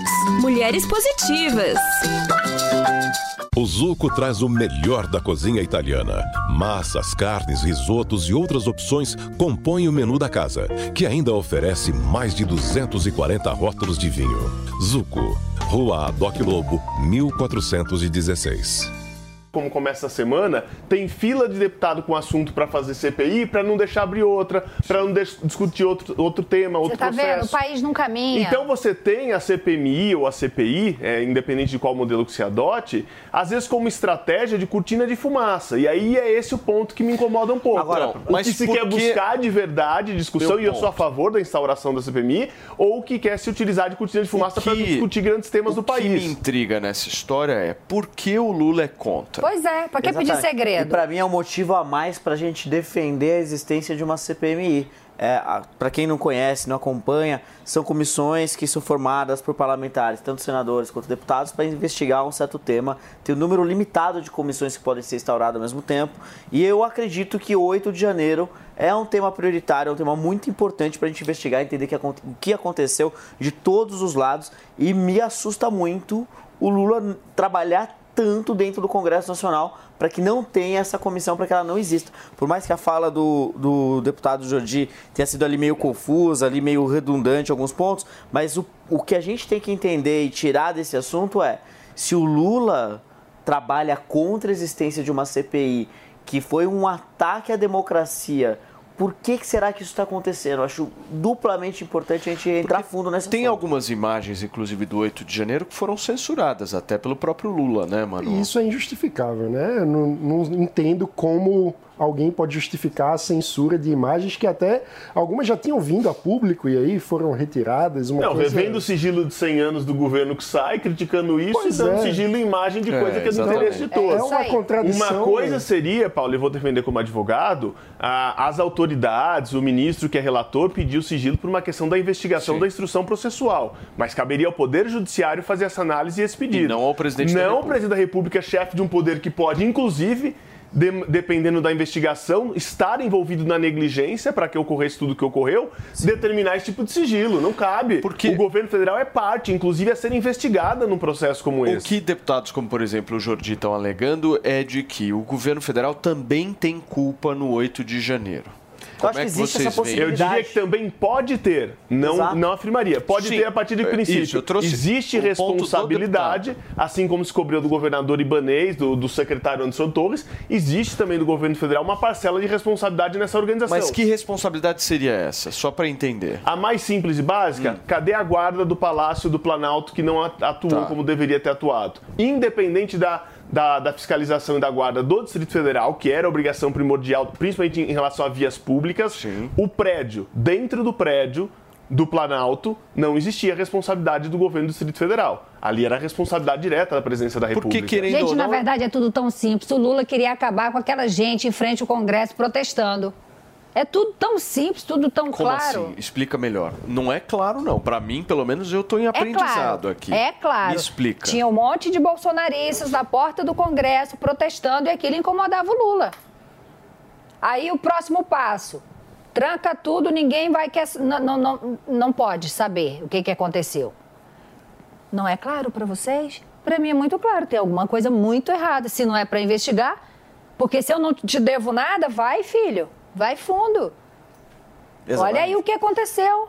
Agora, um ponto importante Fala, também é que as outras instituições estão investigando, né? Há vários inquéritos sobre isso. Então, eu tenho dificuldade com a ideia de, com a tentativa que eu vejo de parte da extrema-direita de reposicionar a narrativa para tentar dizer que o PT é o grande culpado pelos ataques do 8 de janeiro, que isso para mim é uma insanidade.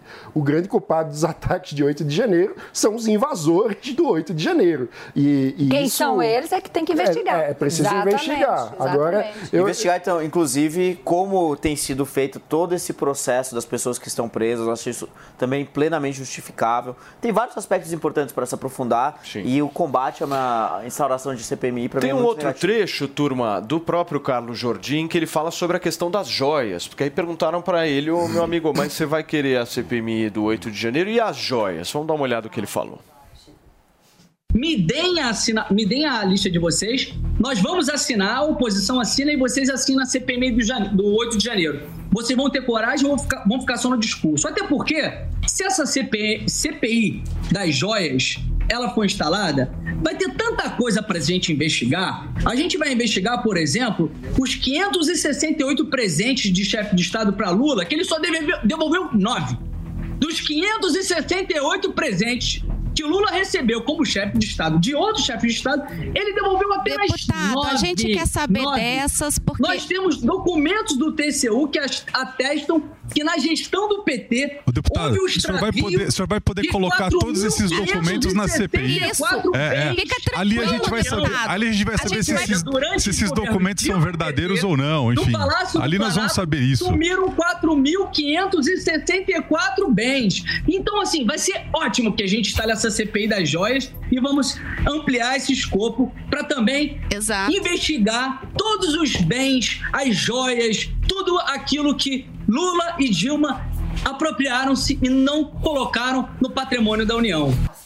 Por favor, Antônia, aqui Rapidinho. você fala o que você quiser, meu amor. É o seguinte, gente, eu não vou entrar nisso aí porque eu acho uma grande presepada. Eu só quero saber cadê o shake que deu essa joia.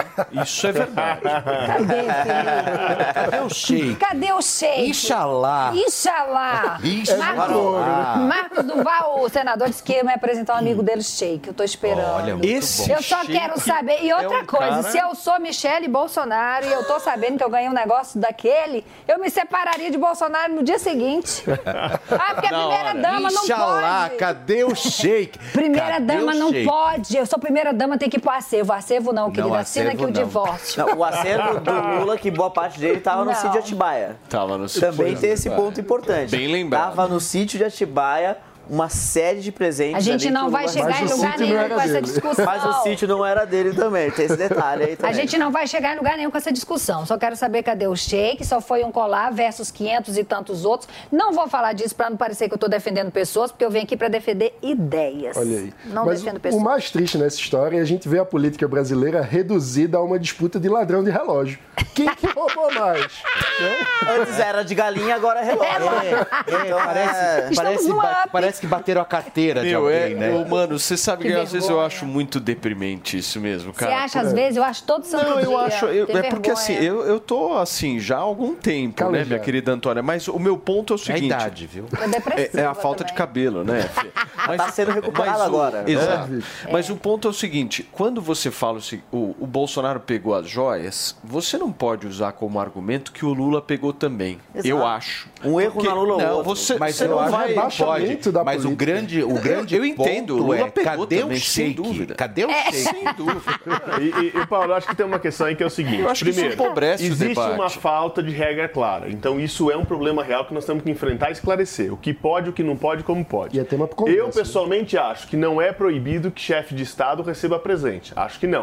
O Por problema... quê? Gente, Porque que ele pode receber. é esse? Então, quer dizer, se eu sou chefe de Estado, eu posso ganhar um Não, Mas acima de um certo valor. Não, mas de um certo deixa eu valor, tem que ser Agora, destacado. tem que se Marcelo, analisar. É chefe de Ah, Estado, quem botou do presidente do Estado, né? Tem que se dizer, se eu sou chefe de Estado, eu não posso é ganhar uma. Balenciaga. É, eu Não sei posso lá, ganhar, em eu não quais deixar no meu acervo, Deixa, nada, vamos, vamos por partes. Vamos por partes. Vocês ficaram muito excitados com o shake, hein? Eu senti, lógico. Vocês ficaram florados com o shake. Me explica. eu, eu não sou anel. contra. Por que, que pode? Eu não sou contra receber Imagina, agora. Que, que tem essa regra clara para dizer qual é o valor, em quais circunstâncias, se é pessoal, e aí minha grande crítica em relação a esse caso, se é pessoal, por que deu o bypass de falar que é do Estado para não pagar imposto e depois leva para o pessoal? Aí começa a chegar o problema. Porque eu quero defender que é direito privado, mas eu não quero pagar um imposto ali na alfândega. pior eu, eu aí eu passo agora. pelo Ele- Estado. Ele colocou e na mala e foi pela fila do nada declarar. É, ele mas tentou fazer é conta que nem existia. Isso é um outro tipo de crime, Eu- de, de, eu- de, Foi, Danilo. tributária. Para mim, é, o presidente da República, ele tá naquela posição, ele representa uma instituição da presidência da República, que tem que ser respeitada. Ele, em hipótese alguma, deveria receber presentes. E todo presente que receber, ele é sim uma propriedade do Estado. E ponto final. Ai, se eu Assim, sou a não primeira tem, dama, não. eu já venho Porque toda carregada na. Ah, o quê, meu amor? Onde Fala, passa o shake bolsa, me deu, querido. Porque qual que é o valor, por exemplo, de Agora uma você acha que se eu sou chefe de Estado, eu vou deixar tudo. Imagina, se eu ganhei de presente, ah, É tem que declarar. Eu Fê- levo tudo e Não, falo, fala. nada a declarar. Nada. a declarar. Olha isso. Esse é o Brasil. Olha Nada Quem dá, a declarar. Quem dá Que que é presente de isso? 16 milhões? Até porque tem muita coisa Quem que não dá? é Ah, os shakes, amor. Amor, pra É, eles é nada, é um cafezinho. Ah, que é isso? E tem muita coisa que é muito É. difícil definir valor, a obra de arte, por aí vai. Mas aí o Brasil não pode levar nem a cachaça numa viagem internacional pra dar uma Ah, cachaça de bobagem presente? Pode. Pode. Mas eu acho que tem que definir eu, só, eu sempre achei essa questão das pra joias estado, né? cortina de fumaça. É, eu também É acho. cortina de fumaça para um tanto de problemaço acho- que está por trás dessas joias. E detalhe, vai, o shake daqui a pouco vai querer dar presente Não, o pra ninguém. problemaço por trás dessa sobrar joia, pra mim, esse aí, vamos- aí acho que a gente tem que analisar também. Não vou defender de antemão algo que tem que ser Eu já tinha engolido o anel. Primeiro, por um possível Imagina, crime. é meu, eu vou Mas aquele colar com várias segundo, coisas, depois- do episódio passadinho, nós estamos vivendo Ó. de refinaria pra esse shake. A gente não pode esquecer Imagina. disso. Viu, Felipe? A gente Acabou não pode de esquecer que Vamos lá, turma, vamos lá. Gente, olha só, deixa eu dar um Ah. recado pra todo mundo. Hoje é o último dia, o último mesmo da promoção de 75% de desconto no curso Cozinha Fundamental da Isabel Álvares. A Isa, gente, é formada pela maior escola, de gastronomia do mundo, a Le Cordon Bleu Paris, e ganhadora do maior reality show gastronômico do Brasil. Ela vai te guiar desde os primeiros passos na cozinha até pratos bem mais complexos. Você já trabalha com gastronomia e quer aprimorar suas técnicas, ou você que é amador e gostaria de aprender um pouco mais sobre esse universo, então esse curso é indicado para você. São 15 módulos do básico ao avançado na cozinha, ensinados de forma bem descomplicada e o melhor de tudo, no da sua casa. Você não pode perder essa oportunidade de aprender com uma chefe de cozinha altamente renomada. Acesse agora mesmo www.newcursos.com.br garanta hoje, só hoje, os 75% de desconto. Mas corre que a promoção vai acabar, hein? Se você acessar agora www.newcursos.com.br, ainda dá tempo. Esse é o curso da nossa Isabel Álvares. Você já trabalha com gastronomia, mas quer aprimorar cada vez mais as suas técnicas? Me chamo Isabel Álvares, sou chefe de cozinha, ganhadora do Masterchef Brasil e formada pela maior escola de gastronomia do mundo, a Le Cordon Bleu Paris. Vem comigo no curso Cozinha Fundamental com todos os fundamentos clássicos da cozinha tradicional e moderna. www.newcursos.com.br Muito bem, meus amores. Você gostou, né, Antônia? Adorei. Belíssimo o curso. Morrendo Turma, vamos voltar a falar aqui da entrevista de Nicolas Ferreira, lá no Tá na Roda de ontem. O deputado falou como que lida com as ameaças que tem sofrido. Dá uma olhada. Deus está tudo tranquilo, a gente está vivendo é, num, num, num período de pacifismo. Eu não sei por que o pessoal está tão preocupado, não. Agora, é, tirando a ironia de lado, é claro que a gente se preocupa né, com nossa, a nossa integridade física, é, principalmente daqueles que estão ao meu redor. Mas, sendo bem sincero, é, eu, eu continuo normal, continuo indo para os lugares que eu tenho que ir. Eu, ah, se é para malhar, se é para jogar bola, se é para ir trabalhar, se é para ir em alguma rodovia. Não importa, eu continuo é, é, fazendo meu trabalho e, óbvio, é, muitas das coisas também a gente tem que acreditar que Deus está nos protegendo e é nisso que eu me apego aí. Muito bem, tá aí a fala do deputado Nicolas Ferreira em relação às ameaças. Você já foi ameaçado, Dani?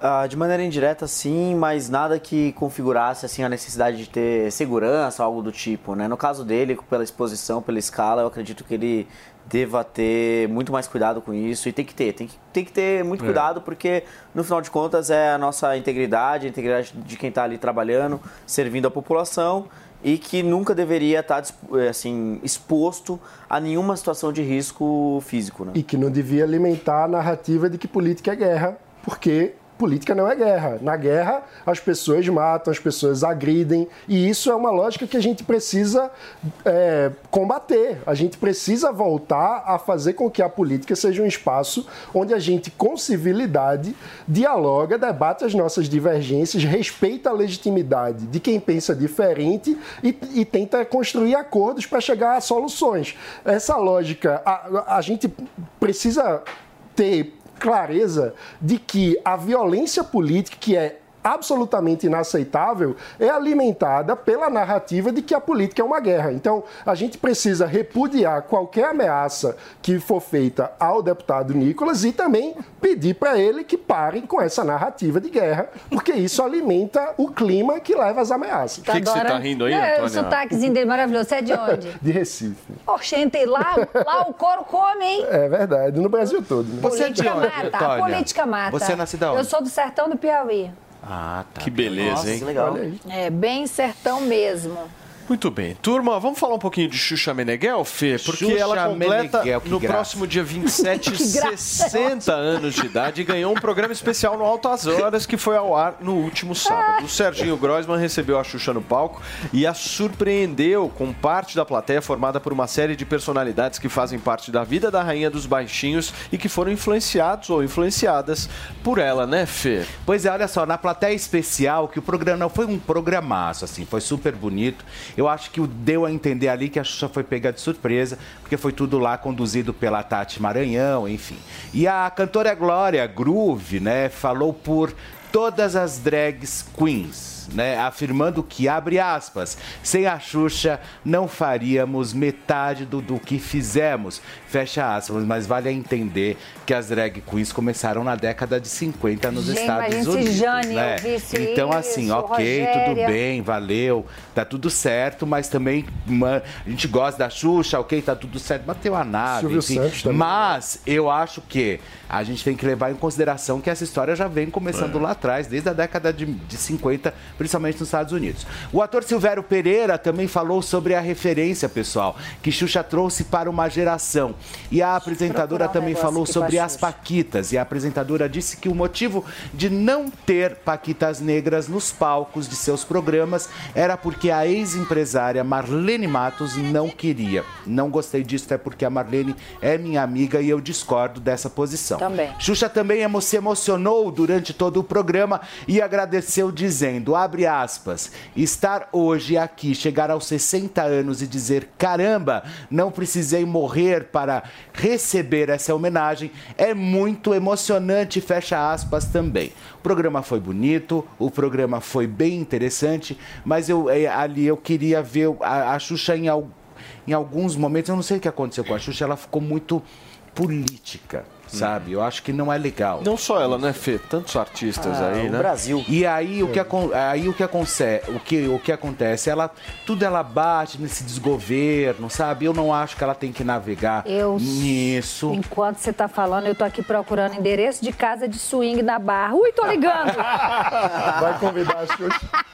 Ui, tô ligando. Meu Alô? Deus, ligou, tá Xuxa tá indo. fechado. É, Só porque ela deu uma declaração, né? Ela deu uma declaração Sonho no programa é, que ela quer, na verdade, conhecer ainda antes dos 60, só que ela faz 27. Do dia 27 ela faz 60 anos. Mas, amor, vai antes dos fé. 60, ela quer conhecer uma casa de swing. Mas o que que tá faltando aqui, ó? Avenida Flame, Barra da Tijuca. Manda depois um pix pra mim, viu? Ô, sua casa de swing. Mas você sabe aqui, que- querida, na Barra da Tijuca, pertinho da sua casa. O que que tá faltando pra Mas nessa história sonho? toda, é, é Paulinho Fontinelli e meninos também, Hum. todos lindos. É, sabe o que aconteceu? A Sorvetão ficou fora das homenagens. Sei. Mas a Sorvetão entrou ontem ao vivo no programa Então, para falar justamente Conta sobre um pouquinho isso. mais sobre isso. Aliás, antes de você contar, vamos dar uma olhada no que a Sorvetão falou ontem, Vamos lá. Fê. Eu, eu não, eu não sabia nem que eu tinha sido, que eu, ter- eu poderia ter sido convidada, né? Eu só fiquei sabendo porque a imprensa começou a sentir a minha falta. Então houve a gravação, aconteceu e começou a sair na imprensa e tudo. É aí que eu fiquei sabendo que estava acontecendo as gravações. Né? Então, assim, é, eu acho que ela tem todo o direito de convidar quem ela se sente bem para o aniversário dela, né, para comemoração do aniversário dela. Mas infelizmente houve essa é, a gente, a gente tem é, pensamentos diferentes em relação à política, né? Então, eu, na realidade, sempre respeitei, sempre deixei ela se posicionar da forma que ela sempre se posicionou e nunca tive um atrito com ela. No momento que eu me posicionei é que houve o problema. Por favor, meu amor. há tantos anos, são meus amigos, e eu sofro com essa distância, é, e eu sei que eles sofrem também. A Xuxa é madrinha da filha da Andréia. Eu acho que Bolsonaros passam, Lulas passam, É e o que importa é a amizade. Eu queria muito ver de novo Xuxa e André e Conrado, todo mundo amigo, porque a menina é afilhada da Xuxa, Xuxa já ajudou muito os dois, os dois são muito amigos, os dois, o, casal eram muito amigos da Xuxa, e por causa de política, brigarem assim, Tem se separarem coisas- é, eu assim. também acho. É muita bobagem. Esse é um caso, Tem né, algumas- Fê, que separaram por conta da política. Cara, Isso é política, décadas de amizade. Décadas de amizade, 40 porque um é anos. Lula, ela conheceu, ela o conheceu é o sorvetão aos Bolsonaro. 12 anos. Não vale a aos pena, 12 anos. Tem gente. algumas coisas que não cabem na boca de algumas pessoas. E política não cabe na boca da Xuxa. Eu acho. Eu sempre tive essa Eu acho que, assim, uma Nos reflexão- falamos muito, eu converso muito com a Xuxa. Mas assim, tem coisas que não cabem. Eu gosto dela, inclusive. Eu acho ela uma pessoa bacana.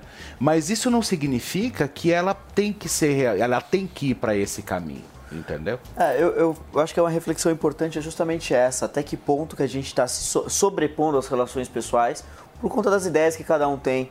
Então, eu gostaria de ver muito mais hoje no Brasil as pessoas respeitando os pontos de vista Sim, diferentes, sim. entendendo que ninguém pensa exatamente igual a outra pessoa.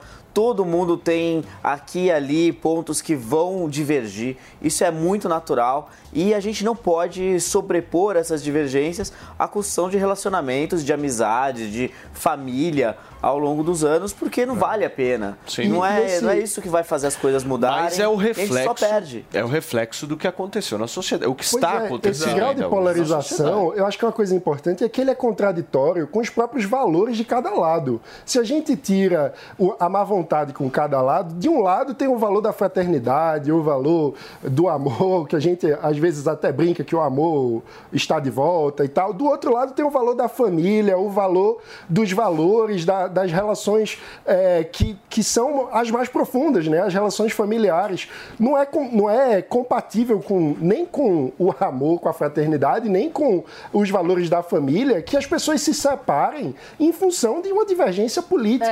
E é exatamente isso. Quando, por exemplo, vem um deputado e fala, não, porque a política é guerra, é guerra de ideias, tá errado. Quando vem alguém de esquerda e fala, não, é o amor contra o ódio, tá errado, porque não é nenhum nem Não, e outro. aí- não é e a nem guerra, hipocrisia da nem- esquerda, porque essa gente é exatamente.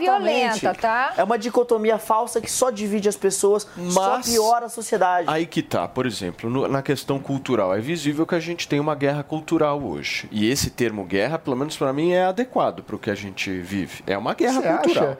Eu, é uma acho, guerra. eu acho que sociedades Sem abertas. dúvida, é uma guerra cultural. Sociedades abertas. Também não podemos pluralismo. ser paz e amor aqui. Vamos, Mas vamos o- falar real. Sociedades É, abertas é são marcadas É. pelo Ele romantiza a eu, coisa. eu sou um romântico. Não, é guerra cultural. Mas o, o pluralismo é, é parte da disposição de conviver com visões culturais, inclusive, completamente diferentes. É. A ideia de que para que uma comunidade, uma cultura possa existir, a outra tem que ser apagada, que é uma ideia equivocada. Numa sociedade livre, numa democracia liberal, a sociedade aberta dá conta do pluralismo. Mas isso Meus é queridos, utopia, bebê. deixa eu dar uma notícia pra vocês. Apoiado! A conversa tá Apoiado. tão Para, boa, vereador, mas próximas. tão boa que não dá mais tempo. Acabou. Ah, aqui o programa foi Acabou. uma delícia hoje. da nossa Ah, Antônia viu pra Fontinelli, que abrilhantou o Morning Amanhã você volta, né? Obrigado, Amanhã eu amor. volto. O nosso Mano Ferreira, Daniel José e o nosso queridíssimo Bissoli. Amanhã, às 10 horas da manhã, a gente está de volta por aqui. Tchau, Tchau, lindo. Fê. Beijo pra vocês. Tchau, gente. Tchau, pessoal. A opinião dos nossos comentaristas não reflete necessariamente a opinião do Grupo Jovem Pan de Comunicação. Realização Jovem Pan News.